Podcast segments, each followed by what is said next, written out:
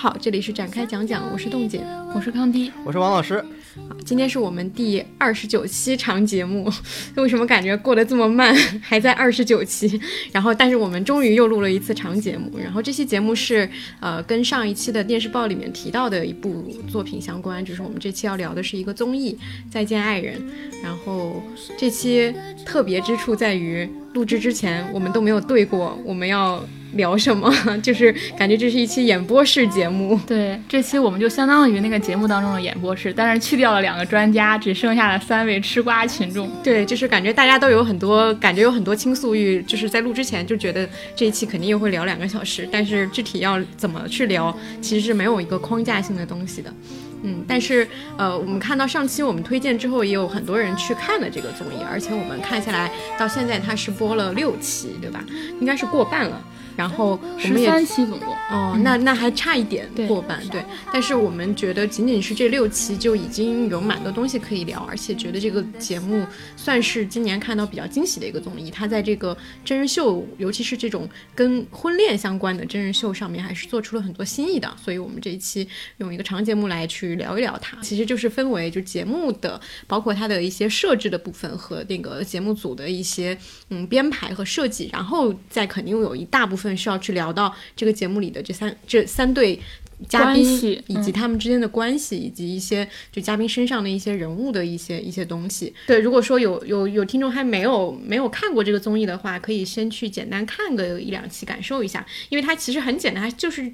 把三对呃夫妻，或者说之前的夫之前是夫妻的这样的呃一组人物请到了这个节目里，然后他们要进行一个为期十四天的一个共同旅行，在新疆。然后这三对嘉宾就很有意思，他们每一对的那个婚姻状况都不太一样，有正处于那个离婚冷静期的，就是等于说呃如果冷静期结束了，可能他们就离了，而且他们这已经是第二次离婚了。然后也有是离婚一年的，对对对，已经离婚一年的。然后他们已经是就法律意义上他们已经不是夫妻的状态了，然后也有那种正处在一个十字路口，不知道自己要不要离婚，还是说该继续走下去的一对夫妻，所以他不能算是完全的一个像之前韩国那个综艺是说全都是已经离婚的夫妻的那个状态，还是有很多的呃，就是他的不确定性，嗯，然后他们的这个人物选取也都比较有意思，虽然。大多数这三对里面都有一些是跟娱乐圈有一点沾边的，有之前做歌手啊，现在做艺人总监啊，或者说以前是模特啊，做主持啊，做演员啊，都是这样的一些人物。但是基本上他们还是没有一个是我们世俗意义上大家会比较广泛认知的一个公众人物，呃，就是还是比较有看头的。嗯，大概是这样的一个情况的一个综艺。然后我们可以先聊一聊我们觉得说它好看的地方在哪。对我自己看完现在一个最深的感受就是我。我觉得《再见爱人》其实是一堂婚姻预习课，就对于我们这种没有结婚的来说，其实很少看到这样的课程。我一直觉得，就是其实人生里边现在有三门课是缺乏的。就我们现在上了很多课，包括现在有知识付费，但是比如说第一门课就是怎样过好自己的一生，这个课其实是没有人教的。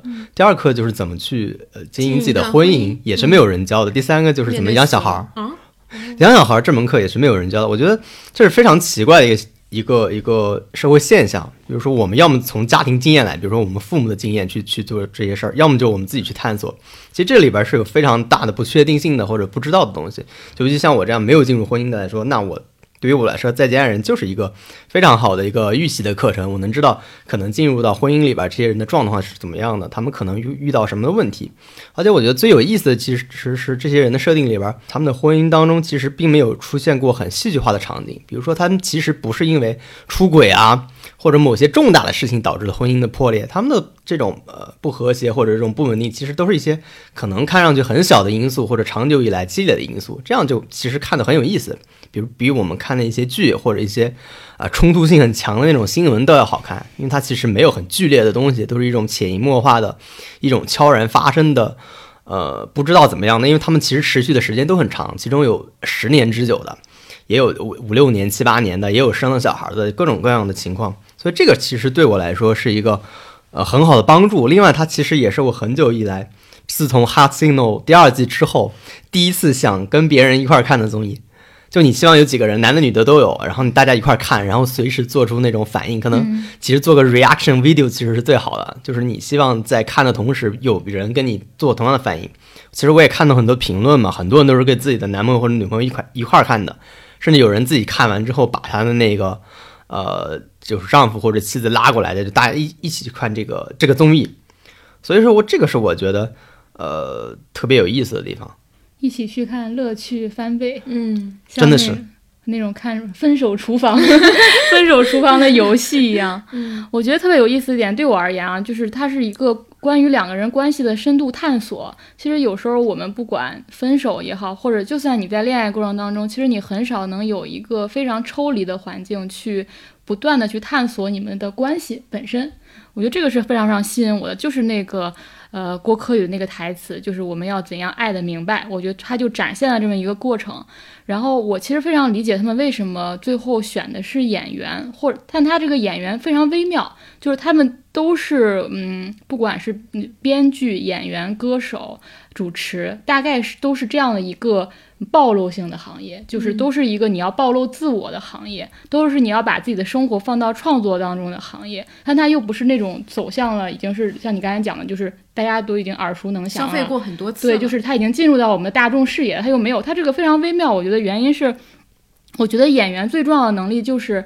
在人面前袒露的能力，就是他能够毫无保留地展现自己的情绪，毫无保留地去展现自己的不安全感，展现自己的敏感，或者是自己内心深处的黑暗也好，性格弱点也好。就像这一集当中，郭柯宇就非常直接地说：“我好像又有一点火花。”就是你说出这些东西是需要能力的。对。然后我会觉得他们所谓选演员，我是非常非常能够理解的。包括他其实，在里面是他选这个行业带来的一个非常直接的效果，就是。因为大家都是演艺圈的人士，其实相当于你就抛开了很多社会观念，也抛开了很多物质元素。比如说，我假如选了选我选的样本不是这些人，有可能我就会进入物质要素的讨论，进入社会阶层关系的讨论。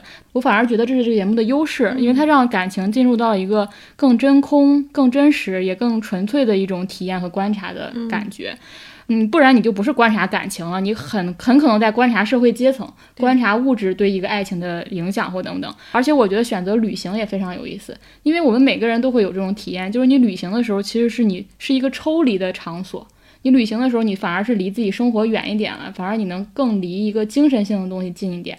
所以他选了两个房车，然后走向这个旅行的这个方式，然后又是放在跟演员也好，跟这个创作者相关的这个环境，这就是然后再进行一种非常深度的、纯粹的关系的探讨。所以我觉得他整个这个设置，我觉得是很有意思的。嗯嗯，我反而不觉得是他的缺陷，就是我选了演艺圈的人士，然后我抛开了物质元素，抛又去到一个很真空的环境，在我看来，就全都是全都是有意为之的设置。是这个点，我觉得很有意思，因为其实它其实是一个非常意外的产品。因为我看过那个贵圈采访过他们的那个导演，他们其实一开始想做素人的，他们在那个民政局的门口其实蹲了很久，问了很多人，大家对这个综艺都很有兴趣，但是都不想自己来，都想看别人上，所以最后其实素人就是很难达实现了嘛，所以他们就是发了那那个所谓的招募的启事，其中只有一位那个。嘉宾是主动来的，其实就是朱亚琼。嗯，然后你能发现，然后张赫的那个角色其实是找到了他经纪公司，经纪公司推荐了，但他自己非常想来，因为他有一个明确的问题。对，就是你看到最后，你能发现这些人来的目的各有不同。比如说，可能张赫的呃前期，他其实就想来玩一下。然后呢，呃，老王这个角色可能是想来挽回婚姻，所以他要上这个角色，上这个节目。所以每个人是不同的，这一点也非常有意思。他其实。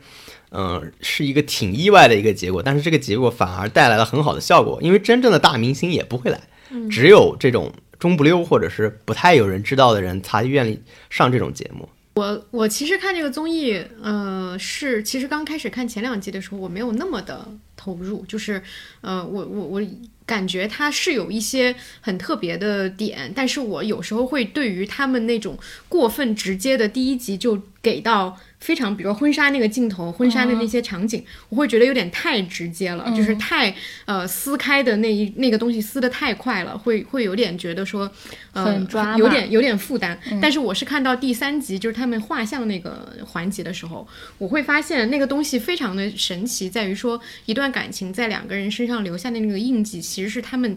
已经成为他们一种潜意识，就我对这个人外貌描述的那么的精确，这个东西是不需要我去做任何反应的。我觉得那个东西非常神奇。我觉得是这是这个节目它抓到了一些点，是它能够呈现出一些我们在虚构的影视作品里面，或者说一些更加强设置的一些节目里面，它呈现不出来的那种所谓的呃非常隐性的东西。它把一段关系。给一个人或者说给两个人造成的那个影响，他描描绘出来了。这个我是我觉得这个综艺特别呃了不起的一个地方，因为它跟其他的一些你会发现，这个现在的这种呃爱情综艺也好，我们统称为啊，就是跟亲密关系相关的综艺，它其实进入到了一个第二个阶段。就第一个阶段，我们还在想的是他怎么样萌萌发的这个感情，我们去捕捉的是呃陌生的。男女异性之间那种呃尴尬的，刚开始见面尴尬紧张，然后最后谈上恋爱的那个部分，我们去捕捉的是这个。但是现在已经进入到了一个大家开始好奇我们到底是为什么分开的。我觉得这是一个呃很很好的一个方向。但是这个这个东西又很难做，因为他很多时候大部分人就像刚刚你们俩说的，就是他不愿意去面对这个东西，因为没有什么没有多少人能够真正的去。好好的去去去想这个问题，但是这个节目它呃，首先选取的这三三对人物，它都有自己各自的代表性，它真正的把所谓的一个分开的一个问题抛给了观众，但是它并不给任何的一个倾向和答案，这是我觉得只有只有综艺或者真人秀才能做到的一个点。我可以想象，如果这些案例被放到网上，如果它是一个文字性的聊天记录式的，或者说是一个虚构的，就是就是。电电视剧的情节，大家一定会非常明确的去选边站，但是这个节目它呈现出来就是让你没有办法去选边站，我觉得是很很厉害的一个点。我我觉得节目设置上还有一点我觉得很有意思，就是你会发现所有的游戏放到这个节目当中都非常的有效，就最直接的可能是他们非常有意的设计，比如说那个画画像啊，然后拍那个离婚的婚纱照啊，这种是你能感觉到是节目组非常有心的设置，但是有一些都是一些。就是那种最通俗的游戏，但放到这儿都非常的好笑。就比如那个成语接龙和那个正话反说，尤其是正话反说，简直是玩了两三期吧，每次都会。把老王玩的团团转，然后包括那个成语接龙，妻离子散，就是你就觉得很神奇，就是这种最简单、最普通，放到别的节目当中都已经是玩烂了的游戏。对，而且很很好玩的是，杨迪想提倡那个游戏，他本来是想缓解那种尴尬的气氛的，但没想把一个紧张的气氛里面变得更恐怖了。对对对对，是。就是真的，就是你觉得连综艺咖杨迪这种他在所有节目当中一贯的形象，到了这个节目都焕发出了全新的魅力。然后包括那个像就很奇怪，就很多鸡肋的设置到这里面都变得有效了，包括整个演播室这种变得有效了。然后杨迪这种综艺咖变得有效了，那玩烂的游戏也变得有效。然后我我看每次那个结尾的时候，他们不是要填那个卡片嘛？你会发现他们很多的时候是在那个帐篷当中有一个固定场景的设置，但是又很又有很多人是在。比如很随意的场所填那个那个卡，然后我看到说那个节目组节目组其实它有很多，本来它有很多很多设置，设置的特别特别满。嗯。后来他发现就是那不需要那些设置，他其实临场拿掉了很多，就有可能比如我刚才说那个填卡那个，他可能就是想做成一个固定的，我们所有人都要去一个环境当中，比如一个小黑屋里，每个人去做那个。填卡，后来他觉得这个东西是不必要的。你想在哪儿写你的日记都可以，你想在哪儿填这个卡，在你一个很自然的环境当中就做这个事儿。我觉得一定是他们现场发生了很多出乎他们意料的东西，这种自然的发酵反而是比他们那些环节设置好，所以他们就拿掉了很多环节。对，另一个我很喜欢的就是我发现在这个节目里边，虽然呃节目组没有直接的表达他们的观点，但其实在很多地方他们是有自我表达的。比如说这个节目很突出的就是 BGM 的运用，嗯，比如说第六集刚刚结束的那一集。就是我印象比较深的有件事，就是老王大半夜训那个朱亚琼，朱亚琼，对，哇，那段音乐和剪辑简直用绝了。你你能感觉到，就是他其实是用一段很快速的，类似于交响乐一样的东西，是，然后加上快速的剪辑，然后他打的光线也非常奇怪，然后镜头给的角度其实是老王就像一个审判者一样站在那里，然后这样一个舞台剧的效果，对，然后朱亚琴的脸是一个仰望的一个态度，对。就非常好玩，他的表情就是就是各种变化。对，给我的感受就是那个时候节目组和剪辑已经气炸了，你知道吗？就他们很明显的表达自己的态度，就是说，所外界所有的声音、所有的光线、所有的摄像的角度都在告诉你，啊，朱亚琴，这不对劲，不对劲，你这个人是在怎么样，在你是在被审判的，而被审判的人其实一无所知。嗯，就那段我是觉得非常有意思的，你是能看到创作者的意识的，是，包括我后来看了他们的采访，就你能发现这个主创本身在过程中也非常多的情感的流露，经常也一边录一边哭嘛。也有很多小孩是没有结婚的，他们就会探讨这个东西究竟怎么回事儿。这个是我觉得，呃，跟其他综艺很不一样的地方，就是其他综艺可能就是单纯的说。我配一段煽情的音乐，但是他们在这种音乐的呃表达上，其实是有自己的自己的意思的。是，刚才王老师说这个这个歌嘛，我也我当时还真的去查了查，特别有意思的是。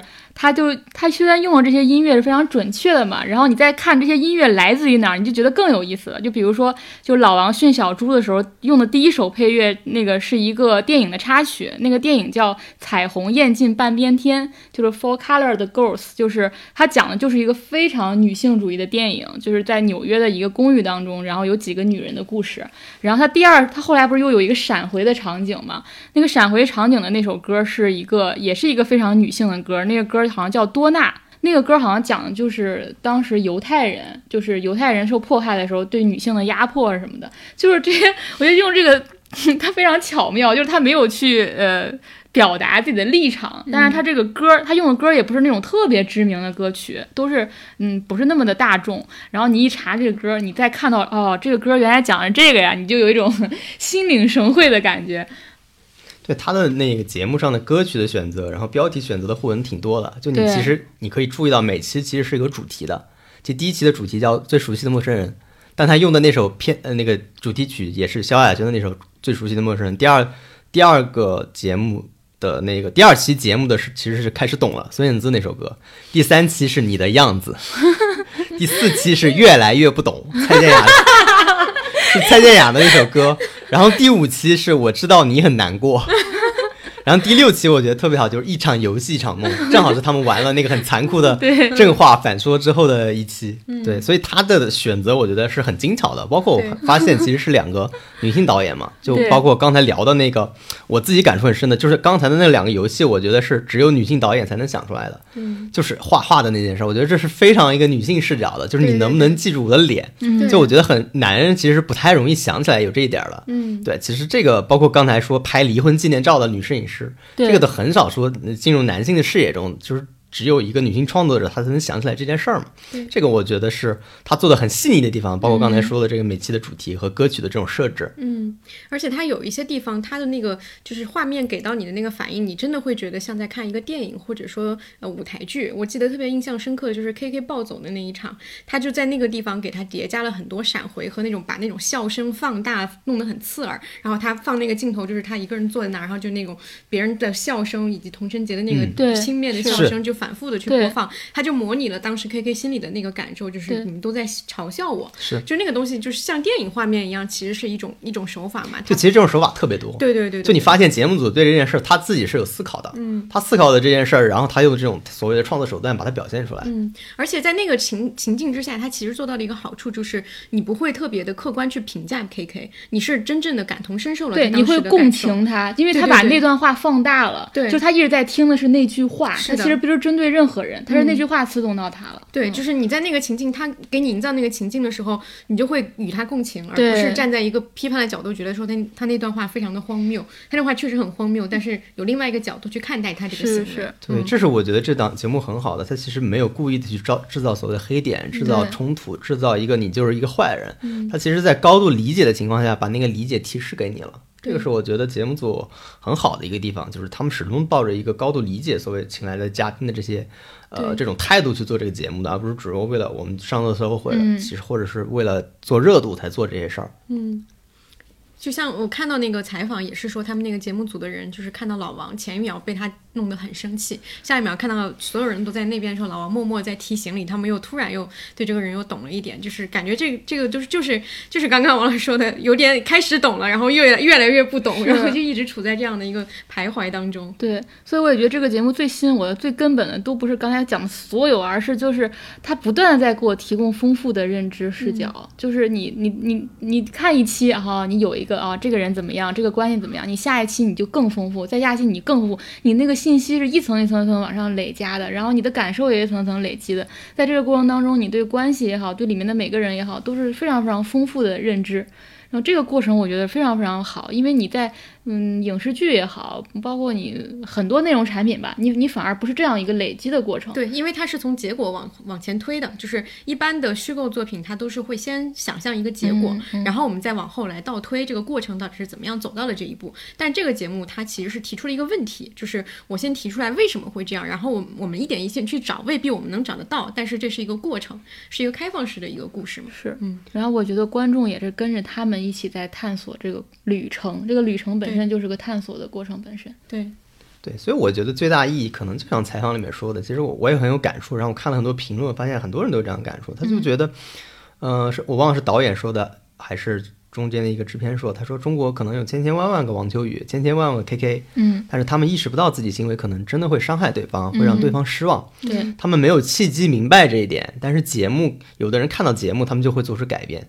这个是我觉得很重要的，也我觉得很多时候，嗯，大家在喷一个人，或者说你就说我前男友或者前女友不行的时候，呃，是不是有没有意识到他自己有没有意识到自己有问题，或者说这些东西他真的意识到了，还是他没意识到？我觉得这是非常重要的一个点。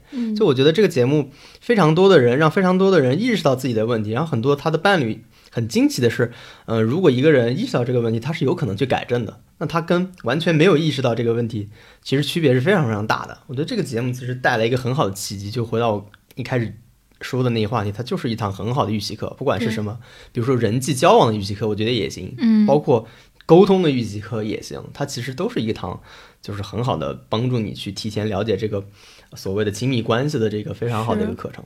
对，所以今天在录制前，我们还说，就王老师说，呃，在这这些人身上看到自己嘛。然后我说，我这些人基本上身上的缺点都能 都能在自己身上找到，就是我觉得这个是很好，就像一个观察，也是一个观察自己的途径。嗯，对，其实我我在看这档《再见爱人》的时候，其实我看两点，第一点就是看我自己，就是我看这档节目的时候，其实我也分裂了很很多人，就有的时候我觉得我是老王。有的时候我觉得我就是 K K，有的时候我就觉得我是朱亚琼。嗯，就我在不同的时候能发现这些人，我就发现我心里面住着这么一个人。嗯，然后第二点，其实我看的是我想成为的人，就是你能看到里边有一些人有跟我自己不太一样的品质或者某些行为不太一样，哎，我发现这个其实是可以做到的，或者说我是可以往这方面做做，会让我自己更满意的。这个是我两个很大的兴趣点，就是一方面发现自己，就是你一方面，哎，其实。那个人身上有些东西，你自己身上是有的，那他真的是一个，呃，大家想象的那个坏人吗？或者是，呃，一个极端的有问题的人？其实也不是，你就发现有些大家很赞同的人，你发现他身上也其实也是有缺点的，这是让我觉得很有意思的两点。大家去看这个剧的时候，我觉得也应该可能会有自己不同的点吧。嗯。对，这我觉得是说很重要点，就是其实综艺也好，真人秀也好，电视剧也好，他们一个非常重要的功能就是提供生活方式的想象和人际模板的展现。嗯，就是我们要知道说人和人的相处都有哪些形态，然后人和人的关系有哪些更美好的呃呈现，然后你不断的向他靠近。我觉得这是我们从真人秀当中获得的，一我觉得不仅是这个真人秀啊，比如我们看老罗的，他们那些几个男生之间怎么相处，也是一样的。嗯，对，而且它是讲一个所谓的失败的关系的东西，它里面能包含的东西就更复杂了。是，而且他们不断的去复盘那个过程嘛。对，其实一直有人把这个离婚综艺跟之前的恋综相比嘛。嗯，就你这样看，反过来看，其实恋综发的都是假糖嘛。对，就你发现真正的。呃，戏剧关系真正的人物关系，只有在分手之后，才可能以一个比较完整的或者真实的状态呈现出来。这就是，这就是我为什么说感觉恋综是。啊，就是普通的那个恋爱剧也能够达到的高高度，我觉得它是能够达到的。就是你去虚构它和你真实发生的东西，那个东西可能丰富程度其实是可以相匹配的。但是我觉得离婚综艺是很难有影视剧虚构作品能够写到那么复杂，除非你在一些电影里面，它可能是有一种个人表达的东西。对，我觉得它如果再往前，那只能是用文学去做这件事。对，对，甚至我看有人说说里边也有剧本，我就想哇，这你见过哪个国产剧现在能写出比这个更复杂的东西了？是这个节目里面。连国产剧、国产电影都没有。对，那你如果是真有剧本，那写这个剧本的人真的直接直接花钱让他去做。比王秋雨可能是厉害多。对，哎，对，我就想问，有谁不好奇王秋雨的剧本？太好奇了，你太好奇他会写成什么样的东西了，我都迫不及待想阅读他的剧本。但我觉得他在剧本里一定不写亲密关系，是肯定不写，他完全不写。对，你你是你豆瓣搜一下他们，他写的全都是那种那种呃历史直男打架，对对对之类的。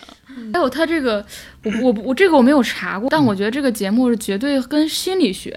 他绝对有很多很多心理学专家的支持，我指的不只是沈一菲老师一个人啊，因为你能非常就是你如果读过一些心理学的书，你会发现他绝对是研究了这个东西的，嗯，然后他会一点一点的去就是包括演他，比如他放了他为什么在那个节点切入演播室呢？他不是说哦我把这个关系讲完了我切入，一定是那个点触碰到了，比如说那个 PUA 的那个部分，他马上就跟上什么是 PUA。就是老王那个行为到底是不是 PUA？他选那个节点绝对都是他对心理学有研究的，甚至有专家在背后对他进行支持的一个点。嗯，我能非常清楚的看到那些点，而且他的提示都非常正确。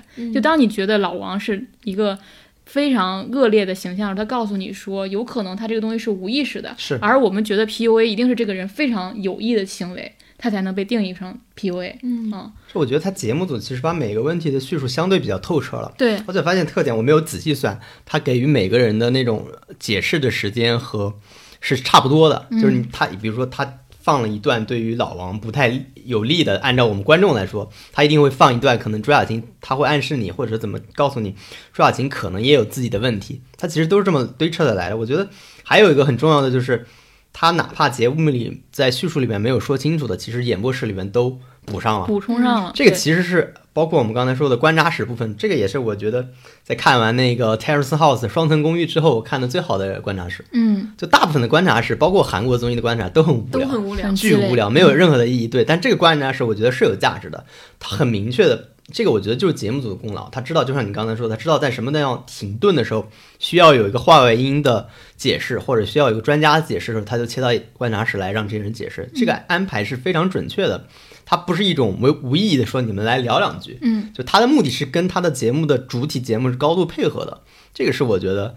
就是也是观察室，其实大家评价也还可以的一个很重要的原因，还挺高了。而且观察室它的几个人设置蛮好玩，对设置也挺好玩的。有普通的呃已婚女性代表，也有就是未婚女性代表，还有像胡彦斌这样，胡彦斌也是一个刷新了认知的人。我觉得他挺能聊的，对对对，而且对亲密关系似乎还挺了解。对，而且他在里面共情的人，他共情的点也都非常的准确，就是就是是有道理的。就是他从他有点像是有时候某种意义上 K K 和老王的补充。纠偏的那种对对对，他会他会是一个，他完全理解他们两个人，是，所以在他们两个人立场上去帮助他们说一些为什么他在这个时候会这么想的一个角度。他可能更像是男性嘉宾的一个补充，因为两个女性角色其实很容易，比如看到一些很激烈的场景，他们会很容易产生一些比较激烈的情绪。这时候胡彦斌可能是来来补充这个，对，为什么男的这时候会这样？对对对，这个其实蛮难得的，因为你当你发现说。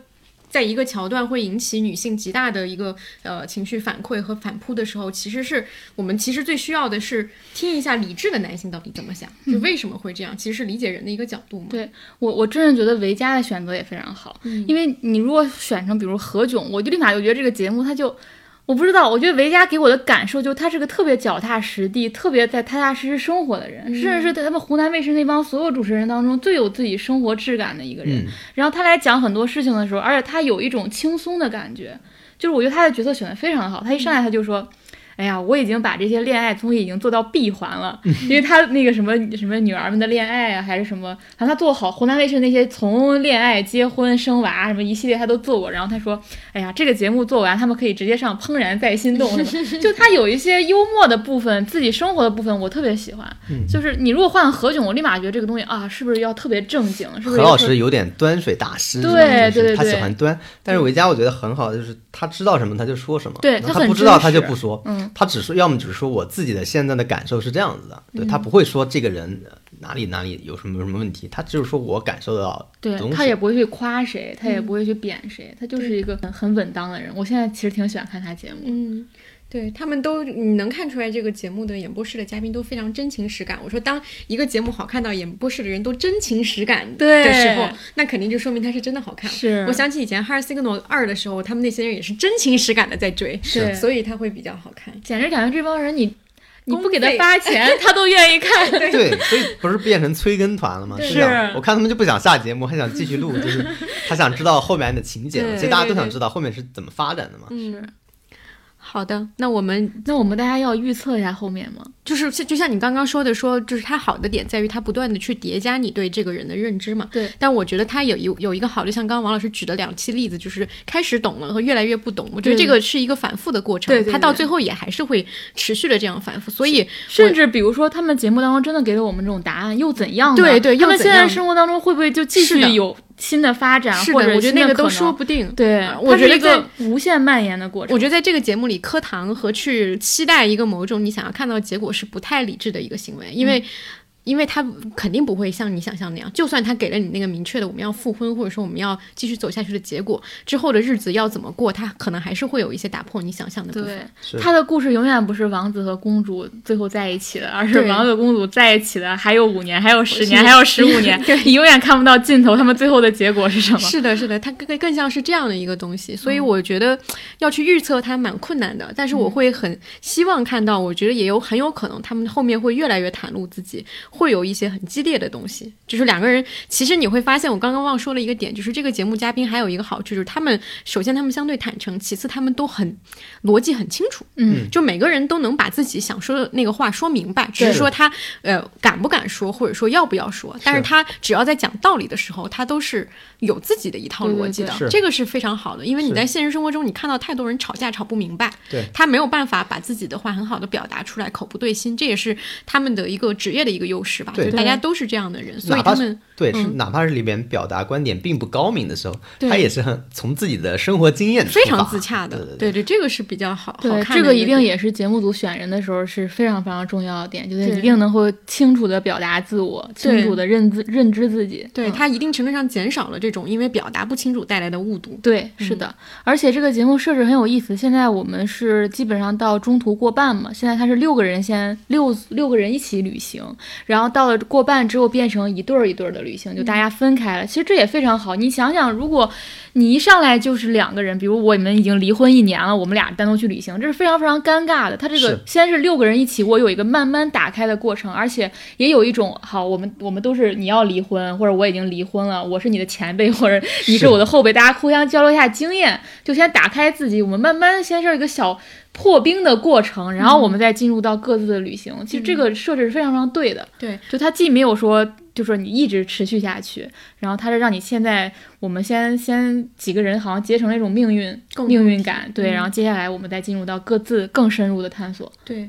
而且这个它真的很有意思，就是你会发现，它每一集呈现他们吃饭，到最后他们都会聊聊着聊着就一定会有一对崩了，就是都是在其他两队的围攻之下。我觉得这个是很好笑，就是每一顿饭都是鸿门宴。对，就其实是有这种逆向助攻的，就是助攻吵架的这个这个环节。对，我是觉得他们是怎么样以什么样的心情去面对每一天的这顿饭的，这顿饭一定会有人要被问到一些灵魂拷问的问题。是，其实有时候你看，比如说 K，像这一期就 K K 一直在主动提问嘛，但是可能有一。一点点刻意啊，但是之前几期你会觉得，你说那六个人，那六个人坐在一起，他能聊啥呢？他他必然会想去探索。哎，你你们是咋回事？我们是咋回事？聊着聊着聊着，就会像你说的，变成了鸿门宴的感觉。他这个设置是很自然的。对，好的，那我们那个节目关于节目设置的部分聊了一些，我们接下来可以更具体的去聊这节目的六个嘉宾，然后他们，我觉得每个人都有很多的。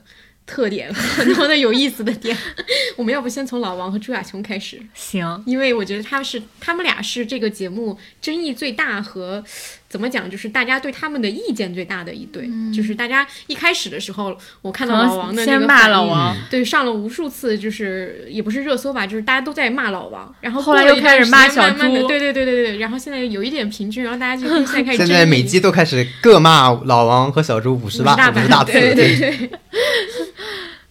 我觉得老王和小猪这种关系其实蛮典型的，嗯，就是好像是女生现在在一个年纪比较小的阶段，遇到了一个比她社会经验和年纪各个方面要成熟一点的男生，然后你们在一起之后，这个女生又发展出了新的自我，或者说，她也不是发展出了新的自我，是她那个自我终于暴露出来了，然后呢，这就产生了一种冲突。他这个年，他并不在于年龄差，你知道吗？他他核心在于你的社会，你当时你们在一起的时候，你们所处的人生阶段不同。嗯，比如你还是个上学的阶段，或者你是一个刚步入社会的阶段，你遇到一个很成熟的人，他其实根根本不在于年龄差，主主要是在这儿。然后这个女生明显是。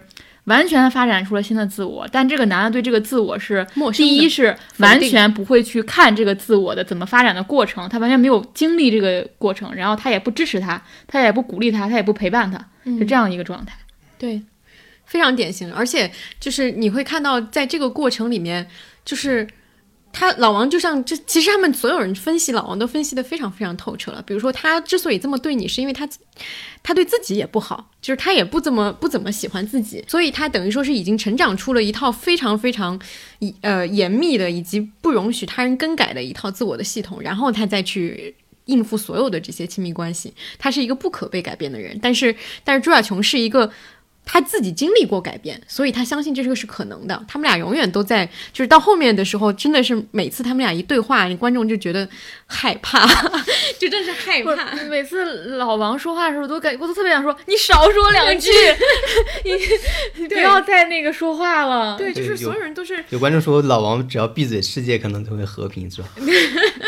对，因为他说出一句就是对，在别人心上扎一刀。对，就是你很难看到一个，就是老王这个人物真的很有意思，就是你很难看到一个人，他说了那么多明知是错的话，就是每说一句他都是错中之错，他下次还还错，对，就是太神奇了。然后，然后那个周亚琼也很有意思，就是我看到就他们演播室对他的评价，就是他上这个节目就来复仇的，就是我觉得这个评价特别准确，而且他说。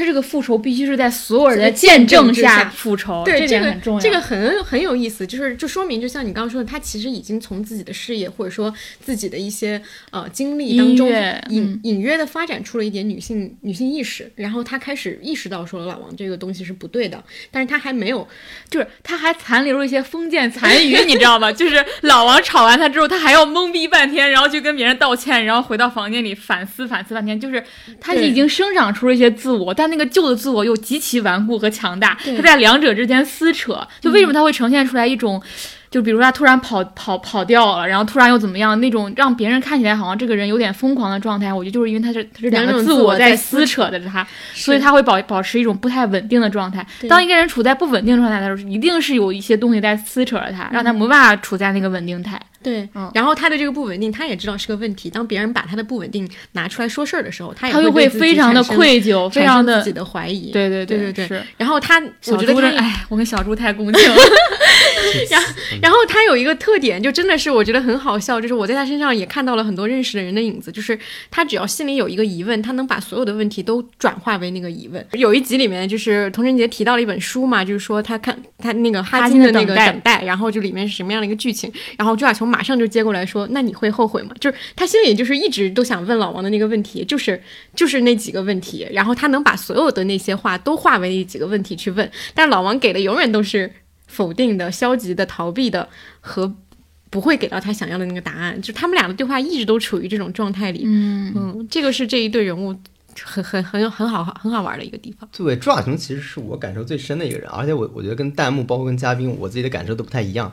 我一直觉得这个人一直有一种溺水感，你有没有觉得吗？嗯，我一直觉得他快淹死了，他一直在向这个世界呼救，你发现没有？我这自己的感觉就是，但根本就没有人听见他。然后观众觉得他神经病，然后随时随地的在那唱歌。是，然后老王觉得他到处乱跑，给人添麻烦。那我其实觉得，如果我我自己感觉这个人其实真的他快喘不过气了，那我觉得快淹死的人，他当然会尝试各种方法去救自己啊。但是我只是觉得他自己确实并不知道应该怎么做。对我给我的感觉就是。他其实做了很多，其实并不是自己日常会做的事儿，就是逼自己做一些很不像自己的事情，或者很他自己也觉得不正常，就通过各种各样的形式去找这种所谓的存在感。嗯，就我自己觉得他自己每次做这些事，他其实是很讨厌、很讨厌他自己的。对，他知道这些事是有问题的，但是我觉得他就是不做这些事儿，他就喘不过气了。对，他就觉得自己要淹死了，这就是给我最大感受。我觉得，嗯，因为观察是说是他讲报复嘛，其实我不觉得，其实我觉得就是他自己作为一种。挣扎的部分，其实我最大感触还不是这这部分，最大感触是我其实很同情这些人嘛。就我觉得你已经这么难受了，然后老王训他一顿，他居然真的反思了，还还跑过去问那其他女嘉宾说我自己是不是给别人添麻烦，然后 K K 还真的教育了他一番，就真的还被人教育了，我真的看的挺伤心的。其实没有人关心他，我我真的觉得没有人关心这个人，就所有人都觉得他有病，就是到最后，包括老王，我我后来发现他说了很多事儿，我一开始其实是能觉得，呃。体谅老王了，我觉得确实可能朱亚朱亚琼某些地方有问题。嗯，但后来发现老王他老王那那那些地方暗示朱亚琼这个人就是有点发疯的，比如说大半夜唱歌，甚至邻居来投诉，包括把那个厨房烧了自己在那乐，嗯，包括这些环节，你就感觉好像。包括之后他说完这些事儿，有有男嘉宾就说：“哦，我现在能共情理解你了。”就感觉永远是这种呃，好像让让让周围的人认识到：“哦，你看张小琼，他其实就是这样的一个人。”但我不确定这个是是他有意的还是无意的。但是我就觉得，其实就造成一种氛围，就是所有人的，包括女嘉宾，其实都不。认同朱亚琼，都多多少少觉得你其实是添了一些小麻烦的，包括朱亚琼自己其实也感受到了这一点，就他还要去反思这个，其实这个是让我觉得其实挺伤心的一件事。就他其实是里边最痛苦的人，我觉得其他人都没有那么痛苦。对，就这个人是一直在痛苦的。这个案例特别像之前很多时候在前一段时间有网上爆出来，就是有那种男大 V 和那个他的粉丝，或者说他们的一个情感关系，然后被爆出来，然后大家就会讨论是不是 PUA 啊什么之类的，然后很多人就会出来解释说啊，我跟他在一起的时候，他精神状态不稳定，就是这是一个非常常见的一个一个套路。但是我们之前就跟朋友讨论过，就其实，在一段关系里面，呃，有一个不稳定的人和一个稳定的人，其实大家看起来好像是那个稳定的人承受了很多，嗯，但其实你没有发现，一个正常的人他是可以控制这段关系的。你控制着这段关系，但是却让他导向了一个对对方越来越糟糕的一个情况。其实你要负的责任才是最大的。对对，这个是他们俩的这个关系里面的一个一个问题。我觉得对对小猪而言，就是我每次看到他的时候，我也有点那种窒息的感觉，是来自于你不觉得他老是一种话噎住他的感觉吗？嗯，他经常有一种他。说不出话，憋在那儿的感觉，然后就是被老王顶到那儿，然后他的那个话就好像卡在喉咙里，不知道该怎么讲。就是我觉得他的报复也是有的，他那个撕裂感也是有的。对对对，他现在就是在两种自我当中的那个挣扎。他一方面想冲出这个家庭，但是因为他的他的一部分自我又确实是。老王给他塑造的，他去反抗那个东西，他去反抗老王的同时，他就是在反抗他自己，所以那个过程是最为痛苦的。就是你想离开这个人，但是你发现你不是在离开他，你是在离开一部分你的你自己，所以导致他就是那样一个状态。其实，哎呀，我太能跟他共情，我就觉得他应该去。这个我不是说他有病啊，是他确实是应该去尝试心理的帮助。嗯，对对对，是的。是。因为其实我一开始还蛮能共情老王的，因为他是写搞写作的，还去写剧本。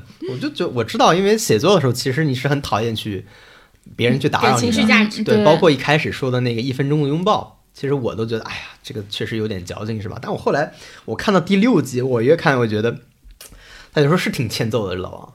就我觉得他。不光我记得是是沈老师还是谁说，他说他不太重视情绪价值，就这个人他更重视实际的东西，更重视结果。对。但我后来觉得他根本就不光不重视情绪价值，他甚至在惩罚情绪价值。嗯。就他完全不接受，比如朱亚婷有什么价情绪，他就开始贬低这个情绪。对，他说你又你又闹，你又开始。他觉得这就是一个小儿科，觉得不懂事，他就经常用这种词不懂事儿，比如说没有大局观，嗯，就是嗯像个小孩儿一样，就是一天好几次，是吧？就是好像经常我能发现。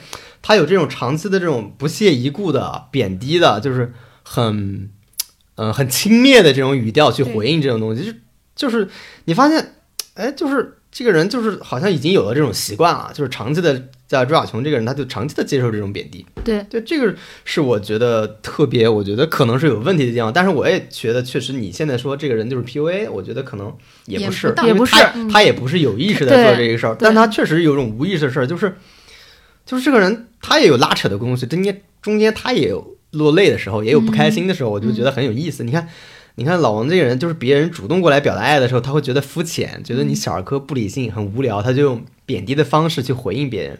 然后朱小强又离开他比较远的时候，他又觉得很焦虑，很焦虑。他节目里说是吃醋，但我觉得那不是吃醋，就是焦虑，因为离得远了。嗯，然后就觉得可能，我甚至觉得有一种被挑衅的感觉，就是你你这个。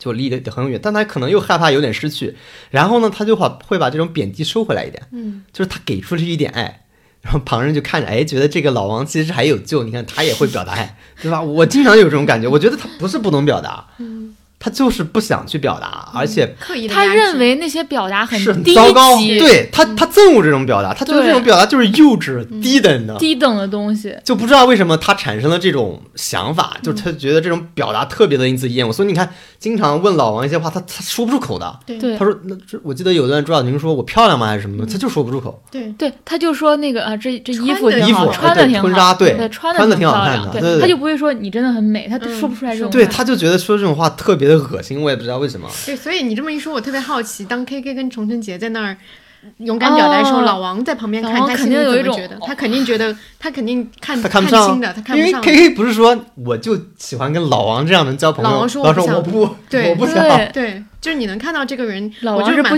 不接受，他肯定不喜欢 K K 那种张扬的、爱于表现的、浪漫化的人，对他不就肯定不喜欢这种夸张的戏剧性的人格。是的，对，我觉得非常奇怪，这是其实是我后面好奇的，因为其实节目组到现在也没有揭示老王更多的，比如说家庭的家庭背景对他到我就只知道他是河南人，喝胡辣汤。对，河南人胡辣汤写的少林寺是吧？然后 对，是有一种对你你也不太清楚他的，而且那个老王的那个，就是因为他不是就是演演艺圈人士嘛，他的那个出生日期是查不到的。我看到好多人在讨论哦星座，老王的星座是唯一一个没有被公布的。哦，就不知道他现在不知道他多大是吧？对老王知道知道他多大，呃，应该大概年纪是知道，但是不知道他是什么星座。就网上有很多网友都在猜他到底是什么星座。反正我觉得老王应该是一个原生家庭可能有有些问题的人，或者是非常苦的孩子吧。嗯，对，我觉得他长期以来就形成了一种方式，就节目里永远这种方式，就是别人接近他，表达感受，然后他去贬低别人，就永远是这样。对，就不管是我发现，不管是不光是亲密关系里边儿，对对对比如对，比如 K K 说我想跟你做朋友，我喜欢跟你，他都要贬低别人。你哪怕心里觉得看不上你，那我总正常人表达好意的时候，你不可能用恶意去回应这些这太奇怪了，这件事。对，所以我真觉得他不是他不是只跟朱亚琼的问题，他身边的朋友可能也会有这样的是问题。你看他们围坐一圈的时候，大家问他问题，那个话你都很难接。他老是呵呵，对他们这就不用解释了吧？怎么解读是你们的问题，就是 他老是这种态度。抗拒的、嗯对拒绝的姿态，所以童童晨杰一开始就说他是 no no 王，非常的准确，是。就是一个对外面永远要拒绝别人的人关封闭自己的。他们不是说了吗？每次问他一个问题，他先说不，这个问题是怎么怎么样。对，先说先说个不，嗯然后再开始。是，就我感兴趣，这老王究竟感兴趣什么？除了写他剧本之外对，就这个人到底感兴趣什么事儿？那剧本到底到底 是写的多好？感觉他就我不知道对写剧本也不是很感兴趣，你知道吗？他觉得什么是高等的，我觉得什么是高尚的呢？对就是你好像确实节目里谈了一些书，他好像也没看过是吧？对你也不知道这个人到底他的水平是在一个什么位置。他我觉得写剧本对他不是创作，写剧本对他像搬砖一样，就是这是他养家糊口的大部根本分。大部分编剧在写剧本的时候都觉得自己在搬砖。对我反正现在我唯一能共情就是写剧本确实很辛苦这件事儿是吧？嗯，对，这个确实是，就是呃，写剧本很容易情绪化，然后很怕打扰，很需要一个沉浸式的环境，是然后很很不想再去照顾另一个人的情绪等等，这些我都非非常理解老王。对，嗯，但有点有的时候又摸不透他，就是有的时候你看那个，包括他说有邻居投诉说那个朱小琼半夜唱歌，他还专门给他去租了一个什么远一点的房子，我记得那最后一期，这个又很奇怪，这这一般来说。你不太接受，觉得很幼稚的行为，但他呢又会去满足这个一个需求，所以有的时候也搞不懂这老王怎么回事儿，所以他经常在一种亦正亦邪的这个这个框架里面跳来跳去，你也不知道这个人到底怎么回事儿，对吧？就是反正我觉得往后看可能会有一些新的补充。补充，但他你看他平时的这种惯常的表达方式，其实已经定型了，就他确实日常就是这么表达的。嗯，对。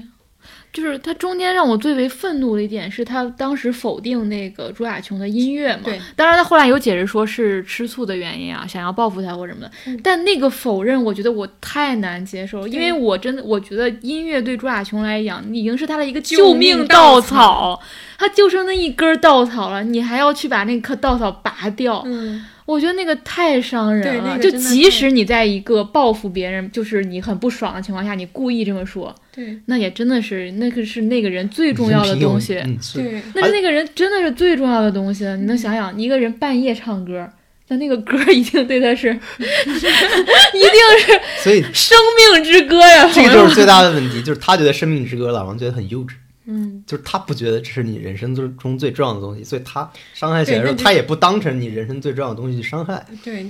这是王老师问的那个问题。那那我就是想，那我就要我是老王，我就是我就想问说，那你的剧本，比如说你写完一个故事，朱亚雄觉得这个故事好不好，对你重要吗？哎，我记得这个嘉宾问了，好像问了，问了，他没有回答。对。对，我觉得都是对方的创作，我觉得他他也不把剧本当成像，所以我说，所以我对呀，所以为什么我说他他不是创作，他是搬砖呢？就是他是当养家糊口的生计。我看不出，确实看不出来他对什么东西有信仰或者信念。对，看就他这个人给我一种，他没有在任何事情上有任何浪漫化的。痕迹，对。我就不说是追求了，就是痕迹。就比如我们普通人，比如哎，你你看一个景色很美啊，就这种哪怕一种浪漫化的感慨也好，这个人给我又从早上开始他又担心养家糊口，儿子怎么办，未来怎么办，怎么生活，下个月的生活费怎么办。就就实际到一个想问他活着干嘛呢？是不是图啥呢？就是导演组对他的采访特别少，不知道是很难以深入还是怎么回事。对，就是因为正常情况下，像他们家里虽然也不是大富大贵，那至少比正常人的生存境遇要好很多啊。一个编剧加上一个演艺经艺人总机，他的生活肯定是没有问题的。嗯，就你至于说到已经到了不天天去忙到不关心家人就不能生存下去的地步了吗？就这个也是我觉得很奇怪的地方，嗯，就是你这个理由也很牵强嘛。对，就是他一直在用一种生活是很实际的，然后你不要搞那些没有用的东西，但是你又看不到他所谓的实际跟有用到底呈现在具体的什么方面，是那个东西特别像他的一个借口，对，又没有一个具体的矛盾。你说说件事儿其实也行，对。而且生活是很实际的那种，等等，他各种理念嘛，我我真的就会觉得，那你写剧本的时候，你怎么调动你的情感呢？所以他只写历史剧，只写少林寺。你写少林寺，你也得动用情感呀。我就算在那儿每日挥刀五百下，那我也得对这个事儿有追求啊。他也是一个一，真的，我好想看他的剧本啊。对，老老王的剧本，世界十十大未解之谜。那我们再再聊下一个吧。下一个我们聊 K K 和童晨杰。对，这一对也是也是好有意思。就是就是，因为童晨杰是第二次结婚嘛，然后童晨杰的前夫前段时间还爆出了新闻。我那段时间同时看到，对，同时看到他们俩都在新闻上。我说，哎，就是他们俩共同有出了一个什么事儿吗？我产生一些错乱。嗯，对。然后那个。那个 K K，我我我印象特别深的一个点，就是我那天还在群里说了，就是他他那个跟就是倪萍说，我从未见过这样的一个 厚颜无耻之人。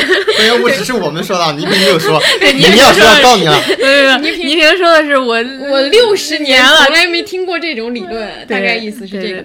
就是那一段我看的时候我也很生气，就是我看的时候我也觉得好生气，但是我后来又理解了他，就是 K K 那个点根本就不是在吵所谓的做饭或者不做饭，他只是在那个时间里他。已经被那个带着走了，所以他在以自己认为自己很有逻辑的一件事情去吵那个架，但他其实在意的根本不是这个点。嗯，我觉得那那段时间我很共情他的那个点，就是在于说他是真的有感受到自己在意的一部分价值不被同性界理解。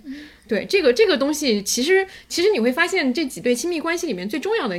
很多问题都涉及到我我的立身之本，我我赖以生存的那个东西，你是不是看到了？你是不是对我给予了一个明确的一个肯定？如果你没有给我，你是我认为我在这个世界上最亲近的一个人，那么我就会遭遇毁灭性的打击。就其实 K K 身上也是这个问题。嗯，是的，所以我我记得我之前发了好多条微博吧，就是每次我看那个爱情电影，我最后的结论都是所有的爱情都是两个。两个自我在那打架，嗯，就是那个自我会时刻时刻的冒出来。有时候你不是不爱这个人，是你们两个自我没法在一块儿了。对你这两个自我就只要碰到一起都会互相伤害，两个自我同时受损。有时候你可能还很爱对方，但是你的那个自我没办法在那个关系来再多待一分钟了。就是，所以我觉得所有关系都会回到这一点，所有深刻的关系啊都会回到这一点。对，那段也是我很喜欢一段，因为之前先上了一次热热搜，我们没想到在第五集还是第六集又来了一遍。对。就是关于，就是你是需要我的，我创造一种机会，让你需要需要我的这种需求被满足了，其实是这么一个东西。嗯，但我其实很理解 K K 他的想法，但是我觉得那段很有意思的情况下，就是那个饭局上，童人杰没有承认这一点嘛，就是这是他生气的原因嘛。对，他会觉得你没有站在我这，就是你是了解的，对，其他人不知道，而且应该说，而且他说的是对的，因为后来他们俩去对的时候，你发现童人杰是知道这一点的，对对对，而且他是了解，他就是没有承认。但我后来我能理解，就是你。K K，你在饭桌上这么提，其实是一个非常欠揍的行为。我觉得就是非，其实非常残忍。就是，先大家且不说你这个理论对不对，我们就假设它是世界上最真的一种真理。但是呢，就是你把别人花费了那么多的时间、那么多精力、心血和爱给你做饭的时间，你归结于别人一个小小的私心，就是我我有这个小需求。我觉得你这是就在糟践人啊！你你真的是在糟践，你就在摧毁那个人。这我觉得这是对童贞杰来说是非常残酷的一件事，你根本没有办法承认这一点。哪怕他确实可能有这样的心思，但你没有办法承认说，我做了这么多事，花费了那么多时间那些事，就是一个我自己的小私心，就相当于你你跟你妈说。妈，你做那么多饭都是毫无意义的、毫无价值的，就是因为你想满足自自己的一个什么东西。就是人不能对另一个人做出这么残忍的事情。对，你不能做这个事情，这个道理哪怕是对的，但你不能这样说，或者说你不能这样说出来。所以你看，童人杰他知道在这，他这么说，他都不能承认这件事儿，这就是为什么不能承认。但他私下里他可以说，我是理解你的感受，他跑过去安慰他嘛，说他那个什么牙什么什么什么泡在水里那个牙也是忘了是一个。牙箍还是什么东西？然后他，我觉得那可能是个借口嘛，就是可能就想去安慰 K K 嘛，所以把他找出来，对吧？但但我觉得这种说法本身就非常残忍。但是 K K 其实没有意识到这一点，他他就是全国人民都知道他是一个被宠坏的小孩儿，是吧？就是他觉得我的道理是明白无误的，我讲了一个非常的扎实的真理，你为什么不讲道理？他其实只讲道理，但他没有意识到，其实你把这个道理讲出来是非常残忍的一件事儿，就是这个东西。其实我看到的。就是今天的这个环节，其实又是另外一个故事。就是这个故事是，就是童贞姐她没有办法去接受这件事儿的嘛。就是你不能说，就是爱不能是施舍的东西吗？比如说母爱吧，它是一种。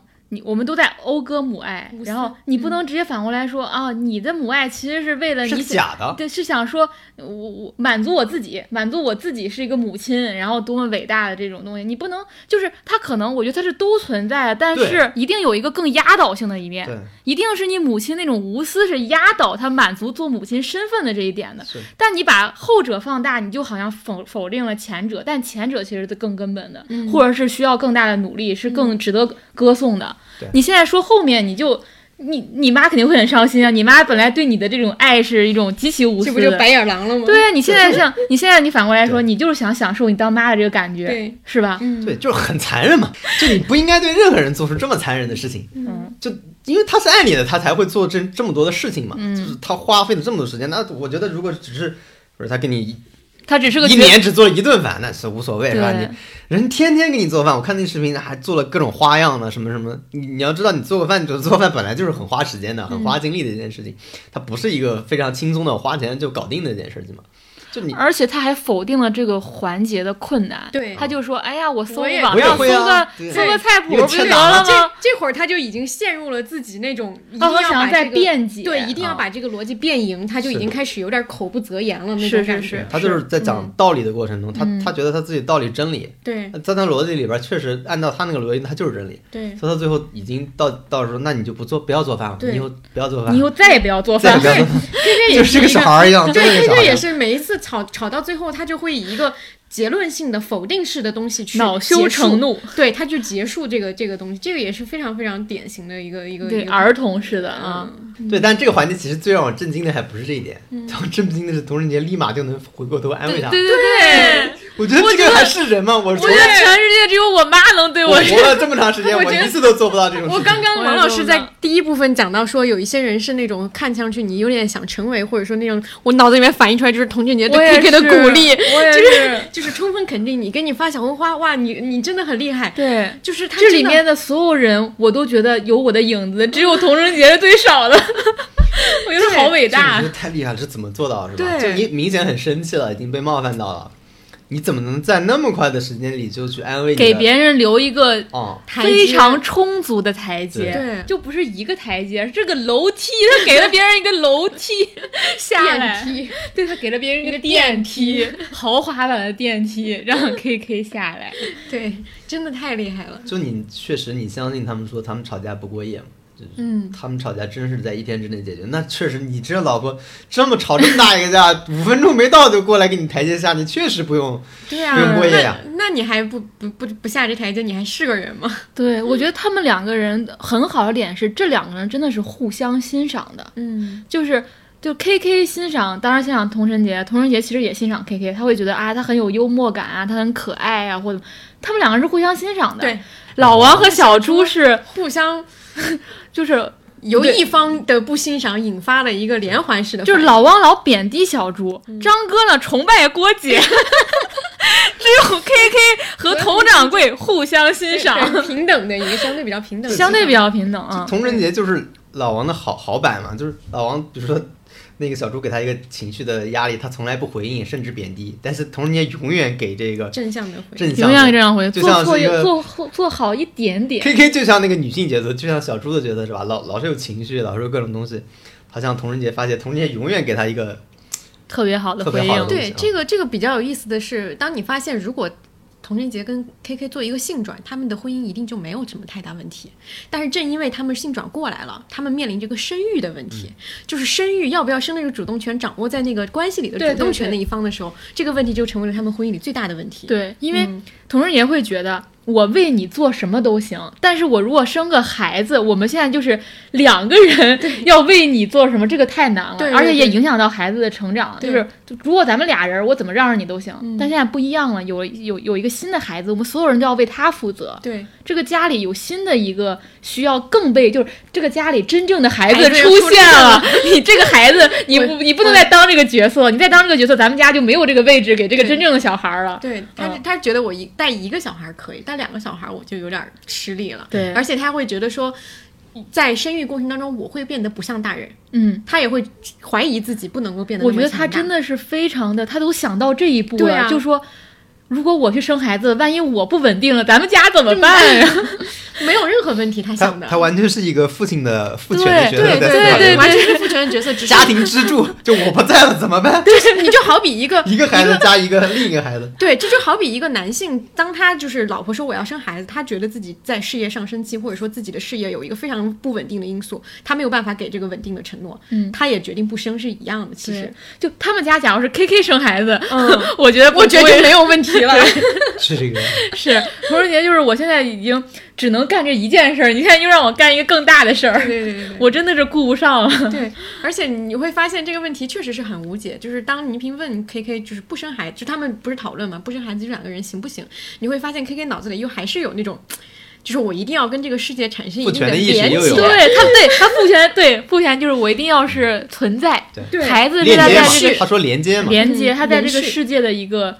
存在的证明，对和世界的连接，就打架了。其实就是我的作品，我的代表作。对对，很多人都有这种，就是我自己的，比如说我自己生活比较失败，但是我生个孩子。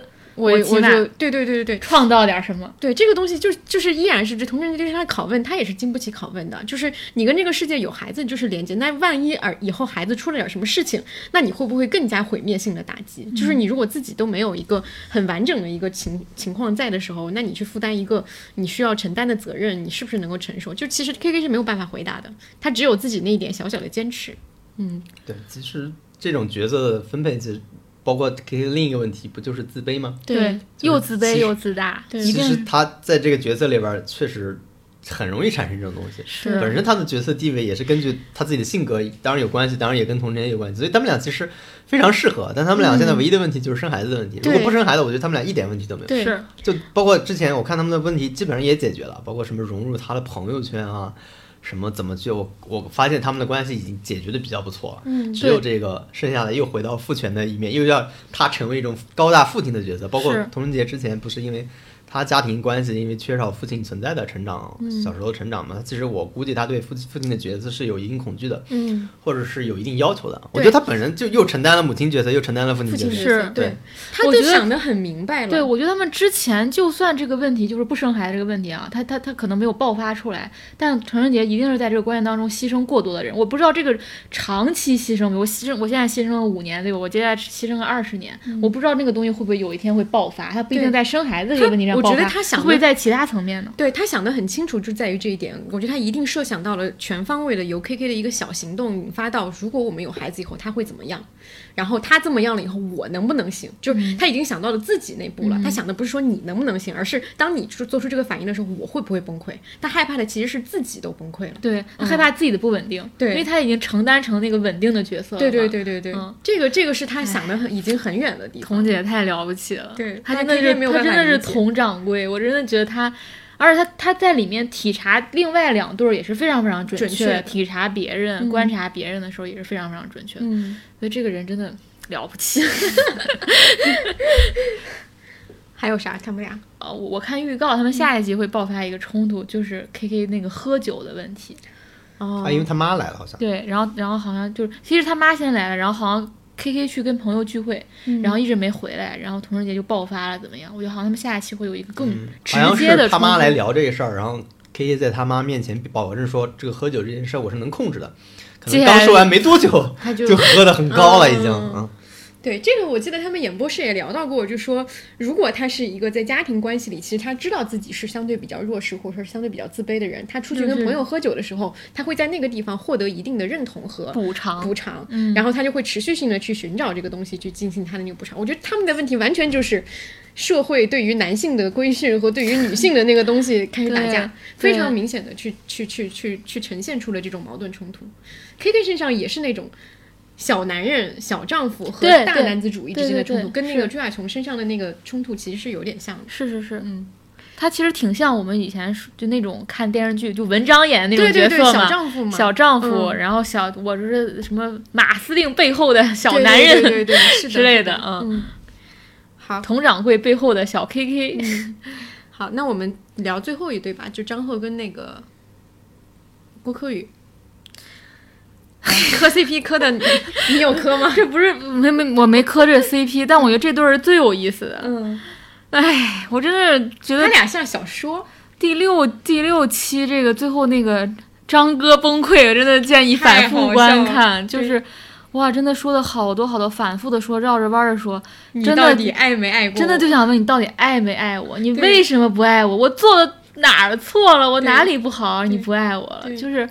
我觉得，而且你你发现了没？从第一期到现到截止这六期了，我感我感觉张哥每一期都要提，嗯，郭柯宇是个特别好的演员，是是个特别好的演员。然后他，我觉得他在事业上也是有追求的。他觉得我家有个影后，然后这我真的崇拜他，仰慕他。他不看我的戏，他也不给我点播，然后他也不表达出对我强烈的感情，就会觉得，我觉得他的男性自尊可能受到了一定的伤害。对。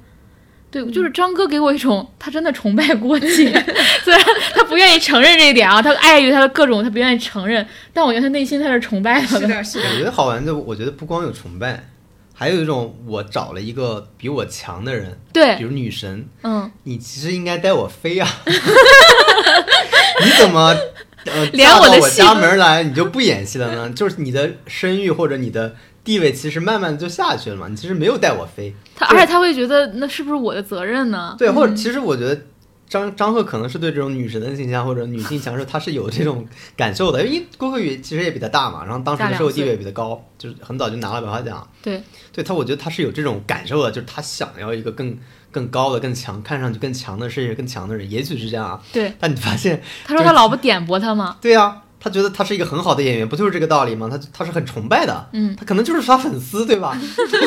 他其实跟粉丝去奔现了，是吧？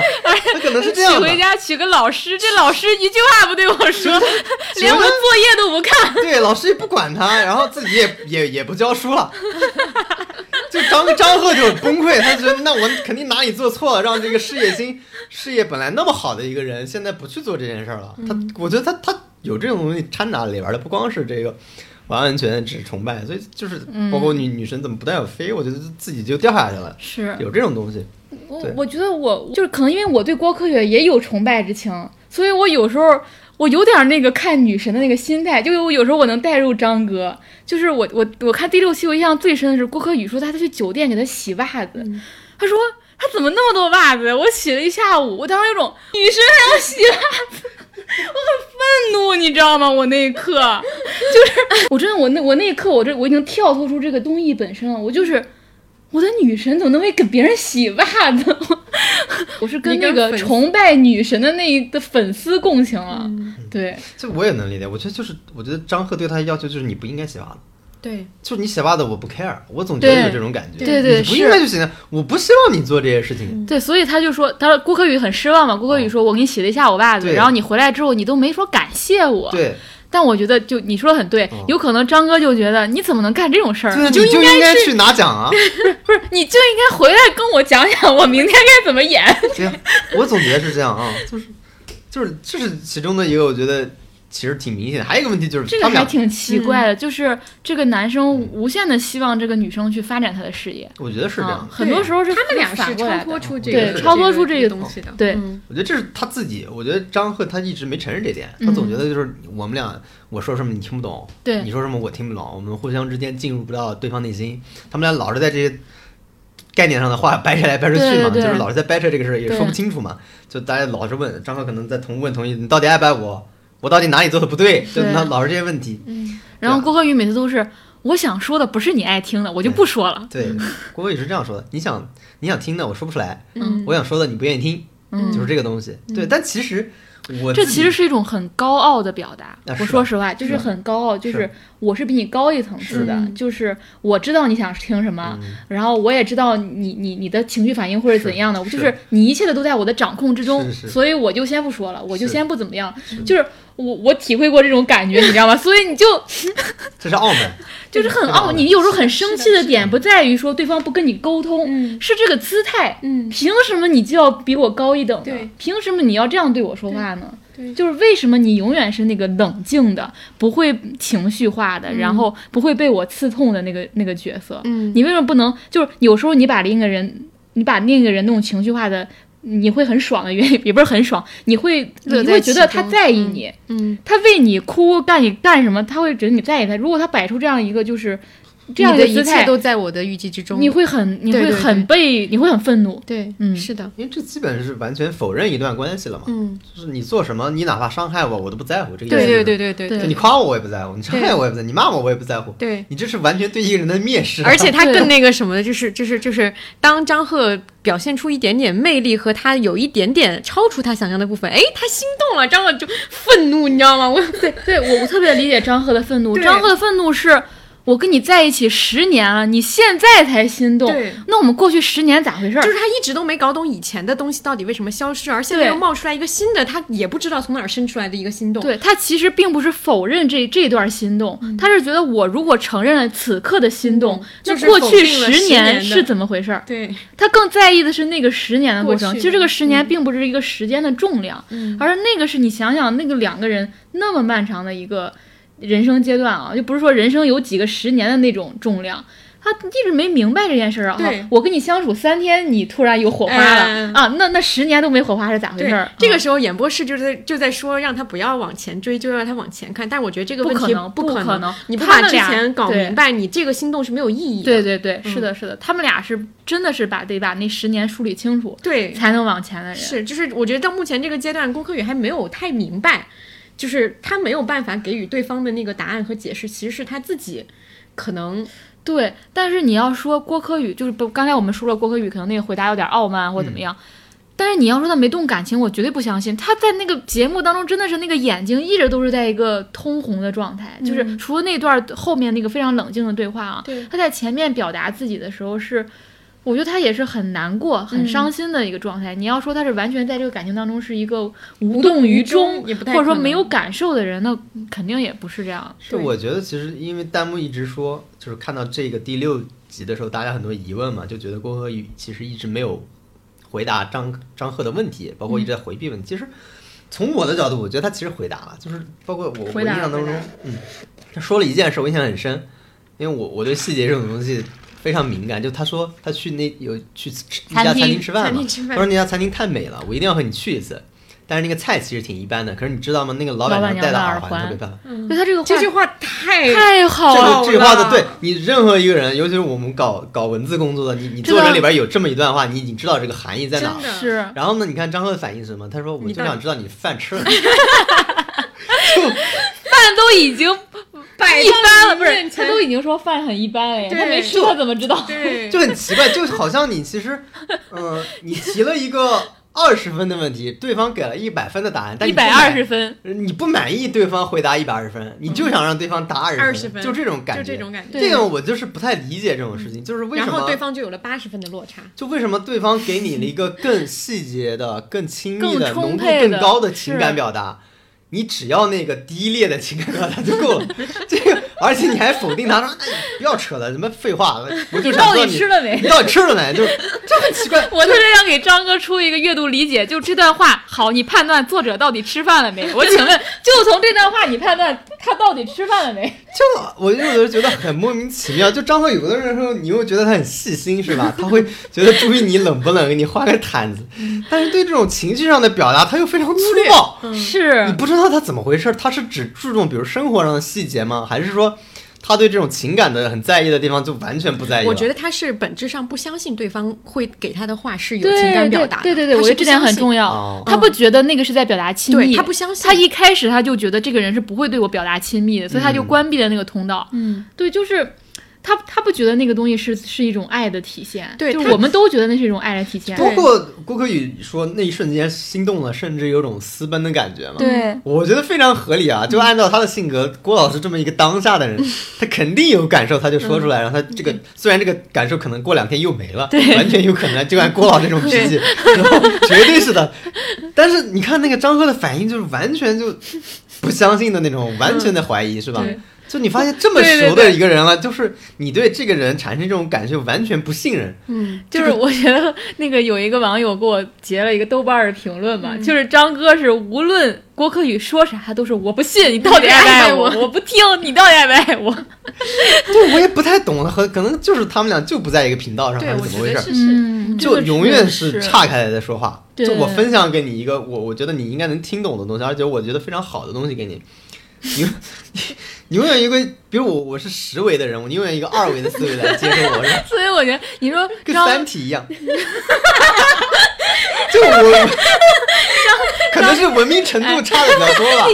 张哥如果闭关读一年文学，你说他是不是就跟郭姐能够共情啊？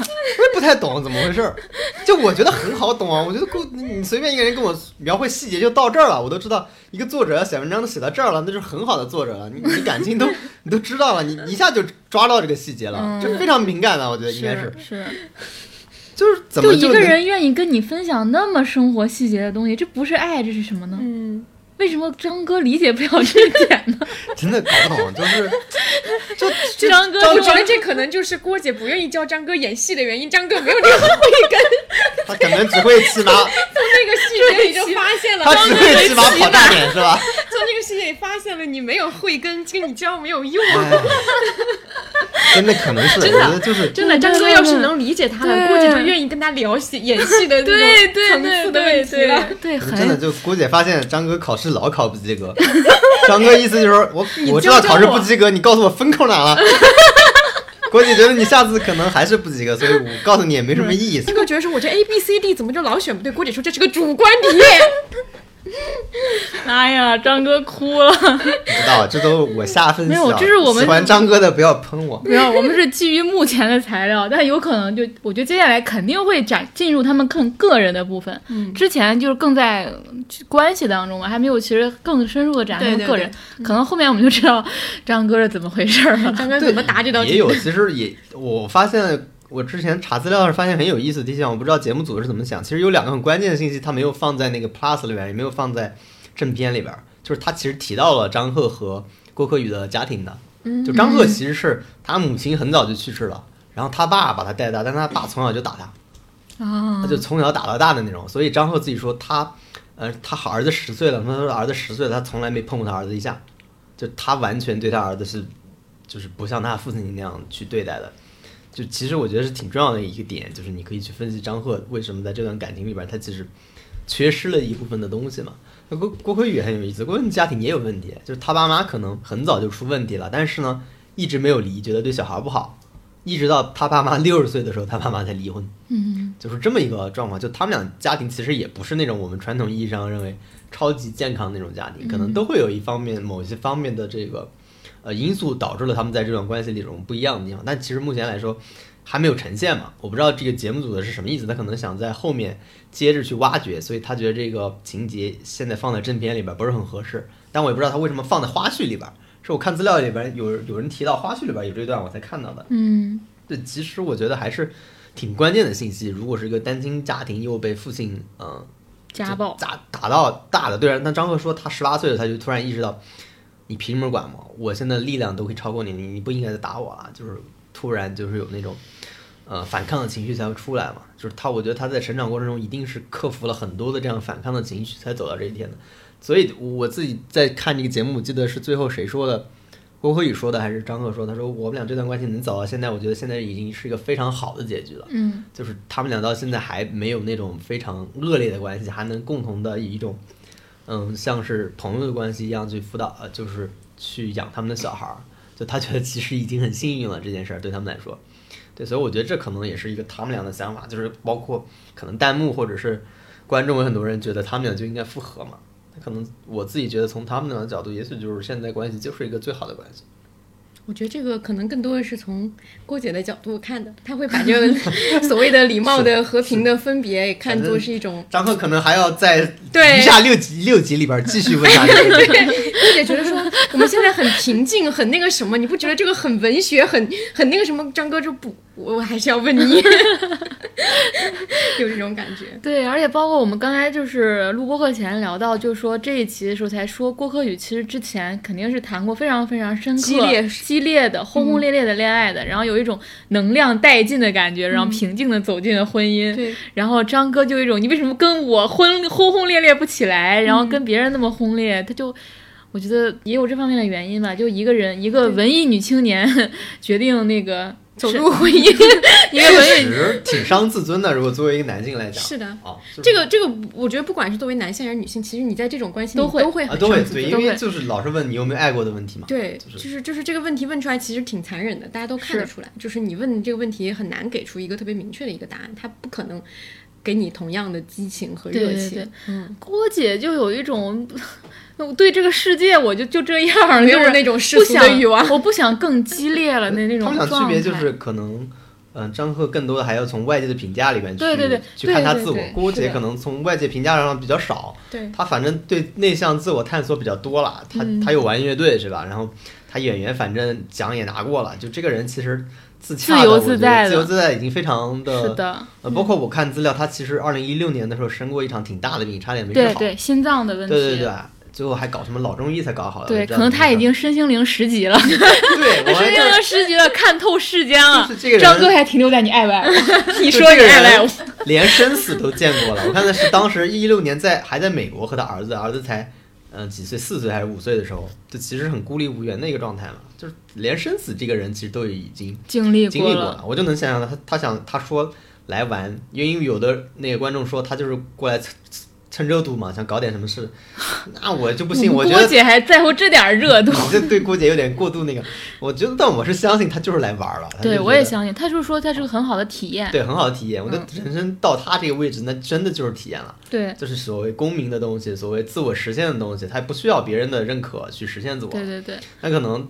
我觉得他确实缺一环，就是你要把你你家张哥的这个 这个问题要解决掉，我觉得是他的责任，是吧？你得想一下，你留在这个世界上的余孽的一个 任务，不是孽债，你把它解决好，郭姐，你再升仙行吗？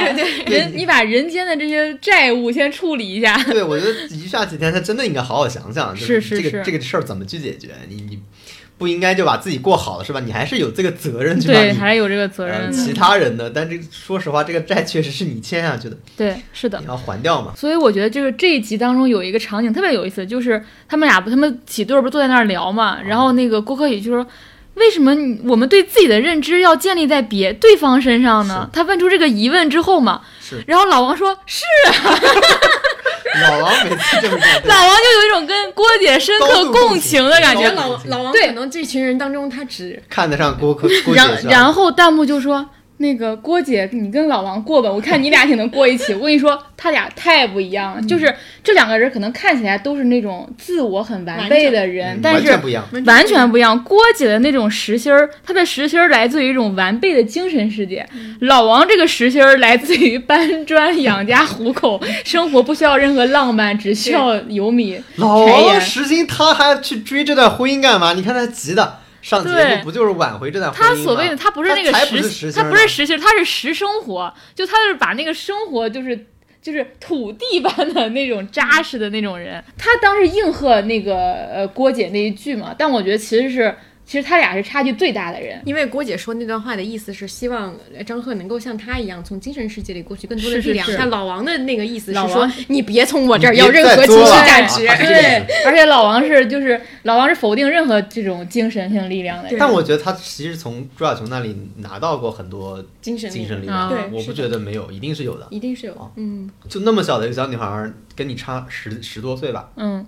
那个时候，那不就是所谓的崇拜，所谓的对仰慕，对对，就是你拿走的东西。对，所以我才好奇，说他剧本写成什么样，他的电影什么样，朱亚琼是怎么在乎，他的反馈是什么？既然你老看不起别人唱歌，你不喜欢，那你的剧本呢？你的剧呢？你在意对方吗？你不能，你就算你真的不能欣赏，你不能同理，就是换位思考一下。想知道老王的剧本被他的甲方怎么评价？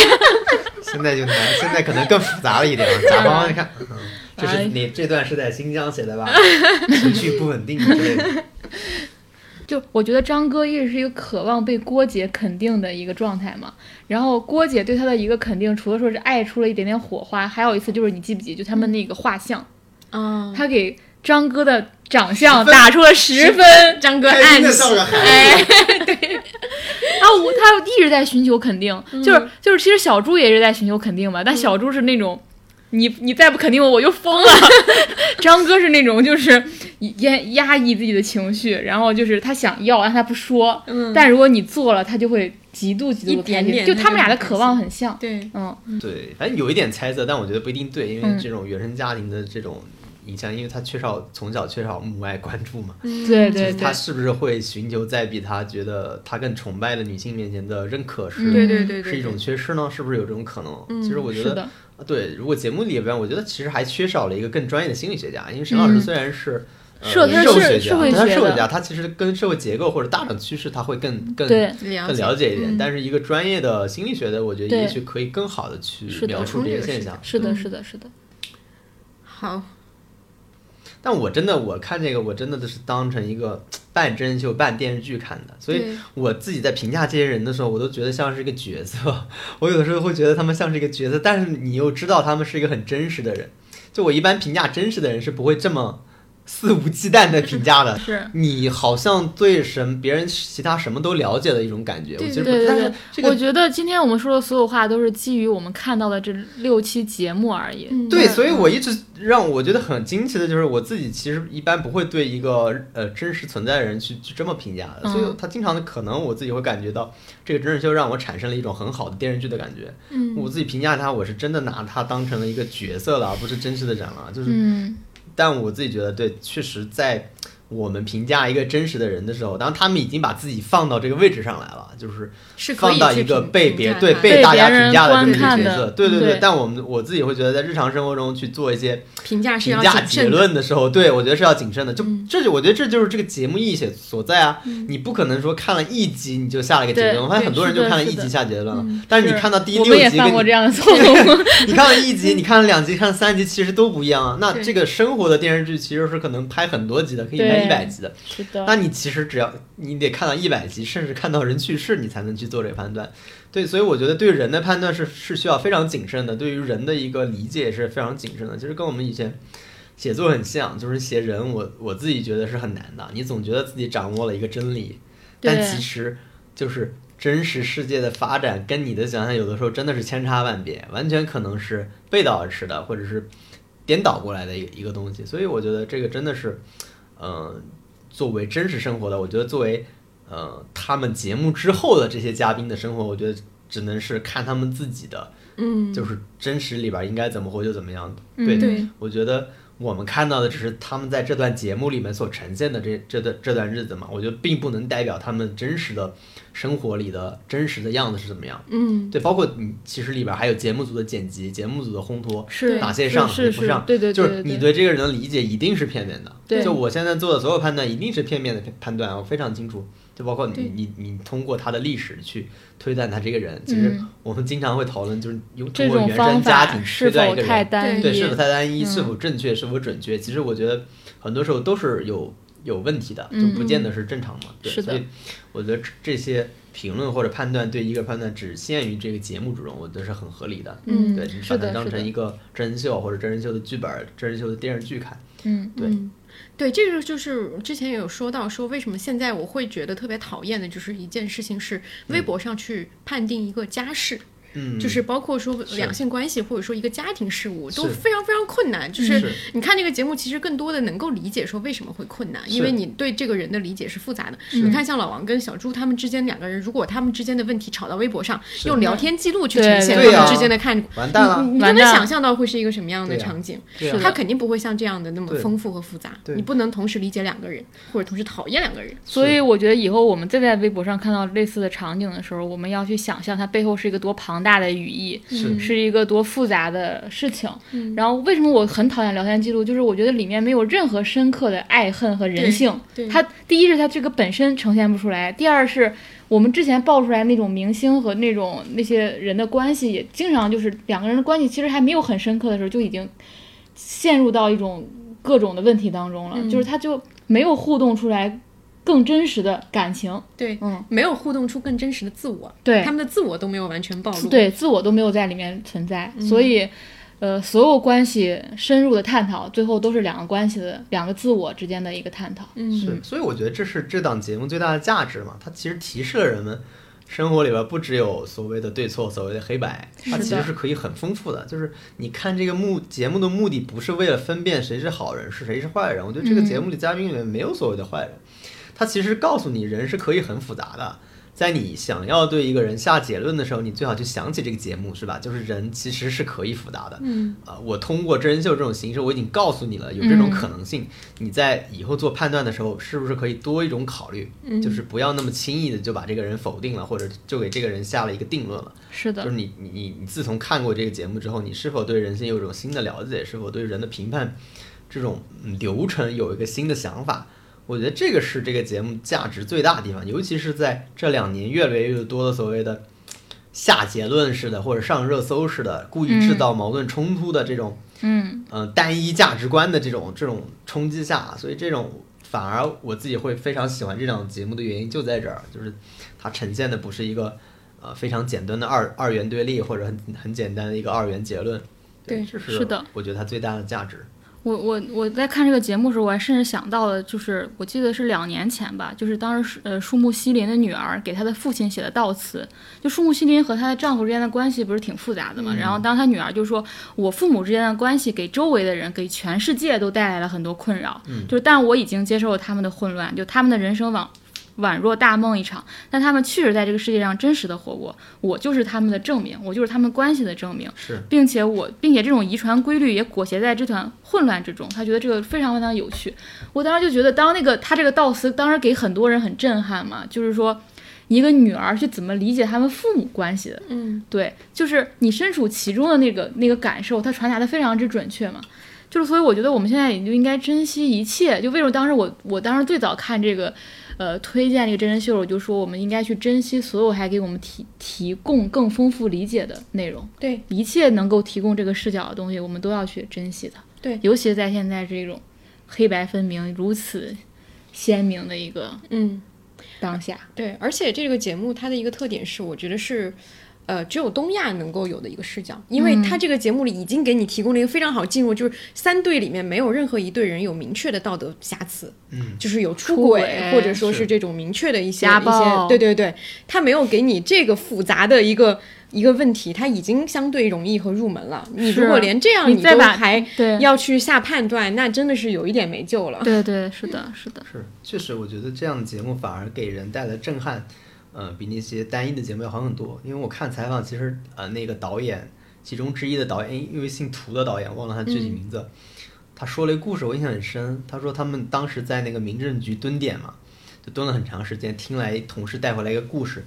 那故事是什么呢？是一位八十多岁的男人带着老伴去离婚。啊，我好像也看到了。因为那个男的得了很重的病，很久就快死了，然后他就说：“我不想死了，以后还想跟他葬在一起。”就这么简单的一个事儿，其实对他的冲击非常大。他就想了解这个人一生究竟经历了什么，到以至于到他八十岁快要死的时候，他能说出“我不想跟我的老伴葬在一起”。就是大家一般会去想，一个人到死就不会去想那么多些事儿了嘛？就为什么一个人的执念到快要临死的时候还这么深？就是这其实是对我觉得对亲密关系的一个非常好的一个不能说暗示吧，或者是一个一个提示吧。就是这个关系真的是可大可小，可可长可久。你看，这已经持续了八十八十多年，呃不，他八十多岁，可能六七十年的一个六十多年的一个关系嘛。对，所以我觉得。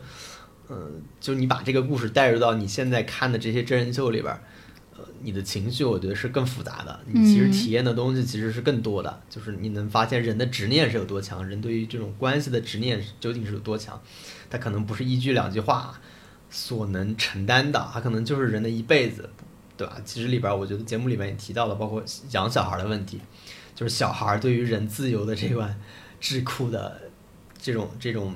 像镣铐一样的东西，你你又想负责任，你可能又想去追寻自我，其实永远有这样的问题。嗯，对，所以我觉得这个问题确实是困扰，至少我觉得中国人一生的，呃，你需要花可能有的人真的花一生的时间去琢磨这件事儿吧。嗯，是。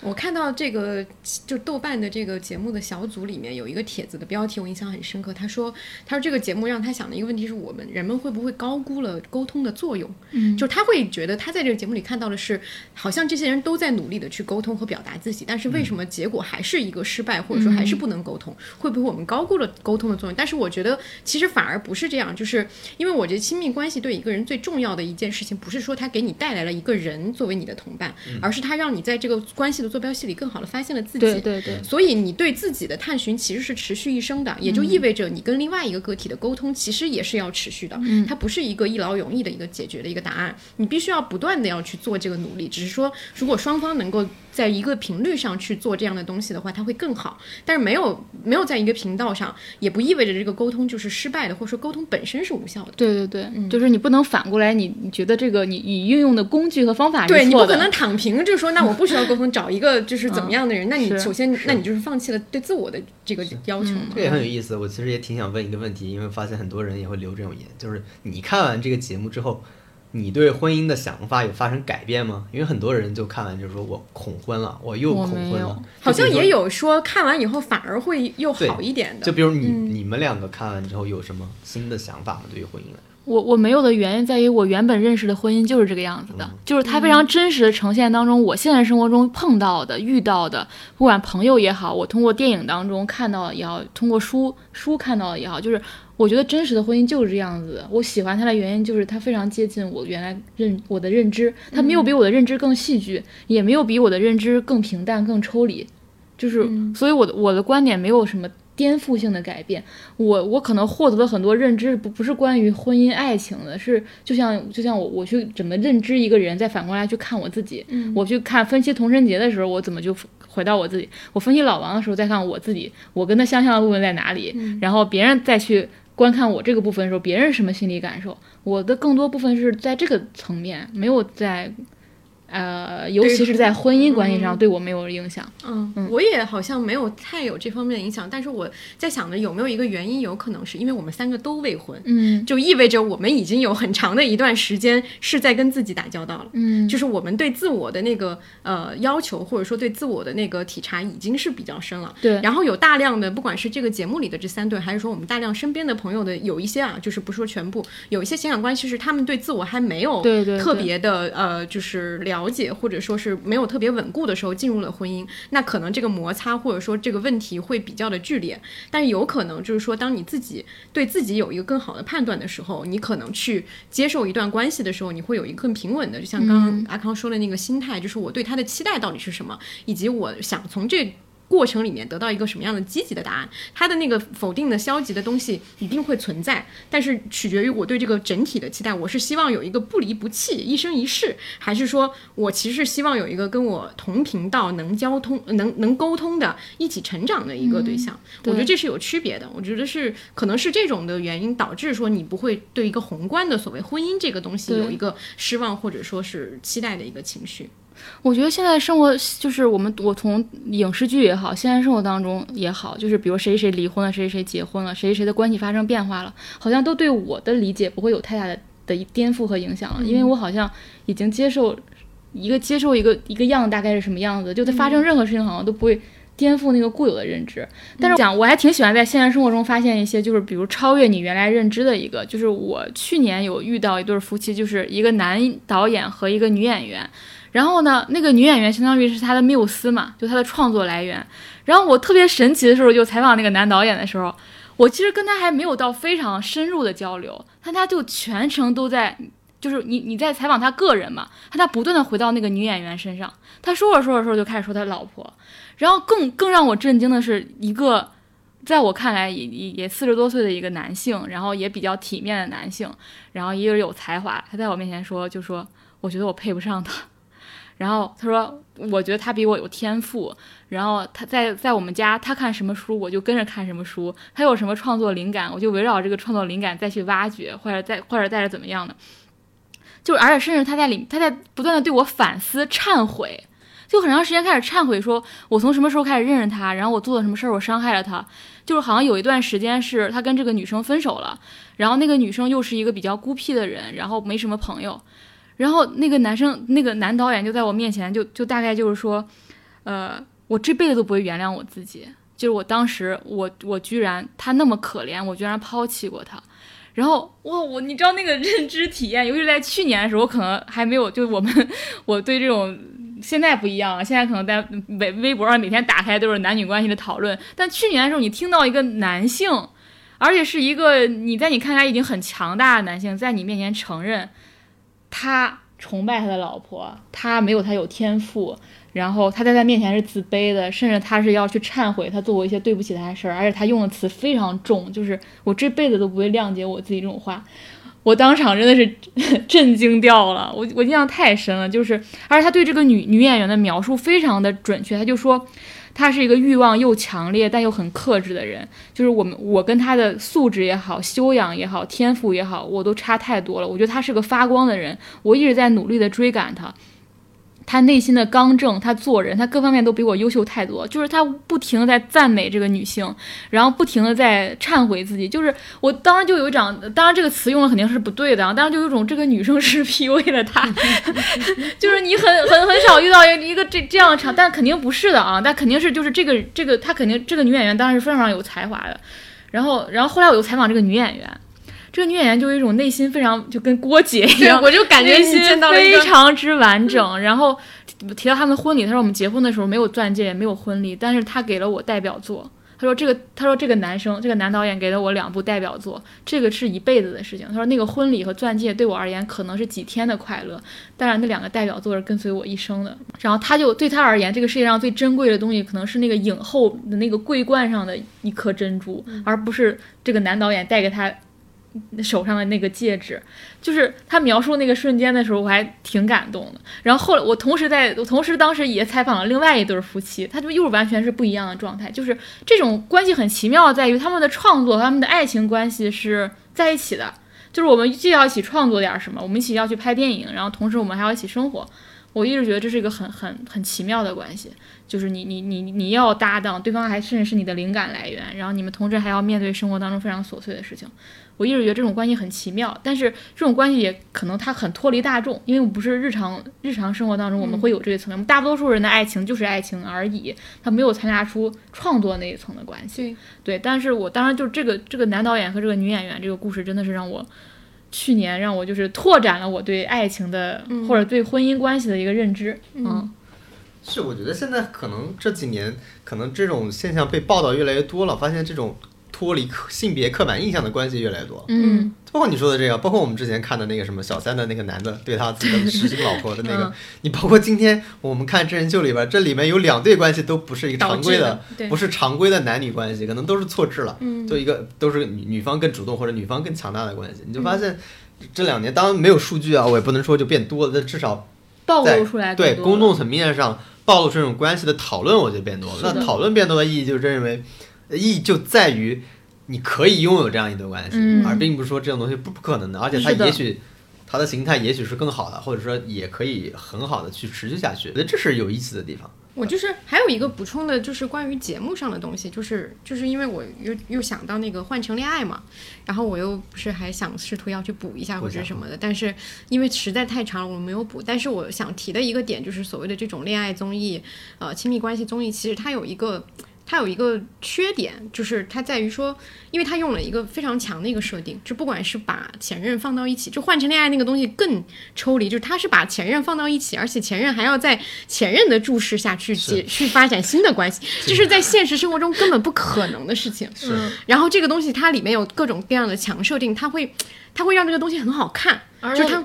哦，我明白你的意思。它会激发出非常多人性，就是在现实生活里没有的反应。就是，就比如说里面有个桥段，是你去跟跟你要你要去呃你要去约会一个女性女生，你会在那儿打字去跟她的那个前任交流。就是比如说，你可以问她的前任，她喜欢什么，她不喜欢什么。就这个在现实生活里也很难见到。就是，但你不知道对方是谁啊？他的那个节目的设置就是这样的。但是这样的情况下，对方就有理由，我是助攻你，还是给你使绊子？就是它好看的点在这个地方，就是他去给他做了一些非常多游戏规则的设置，让这个情感关系两个人之间的情感关系变得非常非常微妙。但是我觉得这个东西它离真实生活更远，嗯，就是它很难在真实生活里。它游戏性其实更强。对于在家人也一样，就是我们现实生活中有很极大的可能，你不会和你的前任最后还来个告别之旅，对吧？但是我看这个节目时候，我有很有很强烈的冲动，就是说。我好想出演这个真人秀。是这样的，我觉得这个节目它好的地方在于，它虽然有一些强设定，但它特别像一个婚姻调解室。就是我想起一个一个一个剧叫《婚情咨商》，就是那个裴春华演的那个，就是他演的每一集就是十分钟，就是我们要进到那个婚礼咨询室前，我们在一个小酒馆里面的那个对话，就是这个东西非常日常，它在生活里也有可能发生。我们就是要在一个重大的一个强情境之下之前，我们去做一些复盘。其实这个节目更类似于这种设定，就是这。几对人上这个节目，他们的目的就是要去咨询。就是像一个一个，其实每个人都带着诉求来的。对对对，它不太，它里面的各种设置都是为了达到这样的一个目标，而不太像是换成恋爱那样，我的各种设置都是为了激发人性的阴暗面和那个。而且我突然觉得这个节目其实击中了一个社会的痛点，嗯，就是中国人在离婚前其实没有婚情自伤这个件事儿。是的，就是你离婚前其实没有一个人专门给你调解的，不是我们中国不叫调解，那不都是办证的 阿姨给你乱说胡说八道吗？回去再想想，嗯，还是。为了孩子，对你说这么好的老公，你都要放弃他，就没有一个专业的人士，我们也没有可以对你这段婚姻关系做出一个。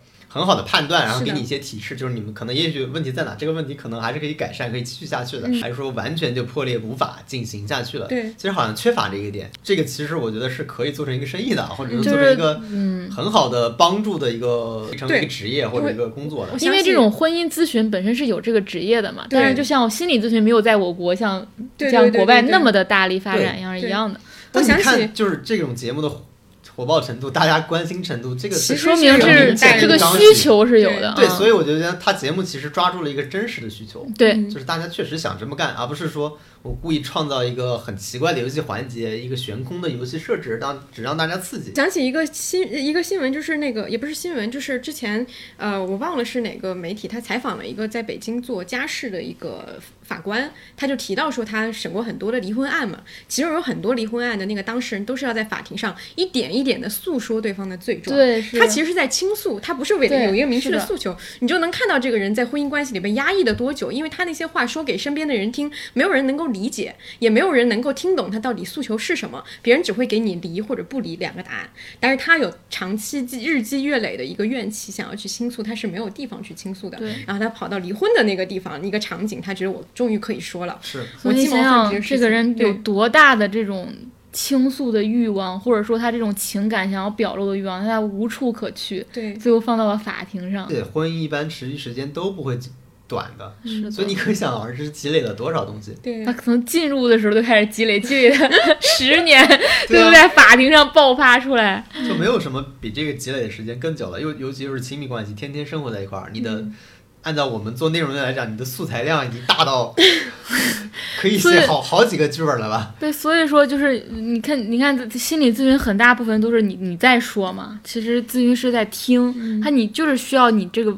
你这个表达表达出来，你怎么表达？你用什么方式表达？你用什么字词？全都表现了你的渴望，你没有被满足的部分，那个才是真正的咨询的材料。对，所以我看有人说，其实是真人秀版的婚姻故事嘛，对，就很像嘛，很像。男方女方互相说一下他们对方的优点和缺点，是吧？写下来。嗯。好的，我感觉。然后我到最后的时候，我今天还想说，我突然想起李李李李宗盛的有一首歌，我觉得很适合放在我们今天这个结尾，就是。关于我们的事，他们通通都猜错。嗯，我也希望说这六个嘉宾可能觉得今关于我们的事，所有大家都猜错了，可能会有一个更深层的、更另外一个故事，可能一个更隐身的版本、更隐藏版本。那个版本可能是不足以外人道也的，只能他们彼此之间分享。所以结论就是关于我们的事，他们通通都猜错。就是也希望这节目后面能给更多的一些复杂的就呈现。嗯。好，那我们今天节目就到这里。好，我们下期再见，拜拜。我们已听得太多关于我们的事，他们统统都猜错。关于心中的话，心中的话，心中的话，心中的话，只对你一个人说。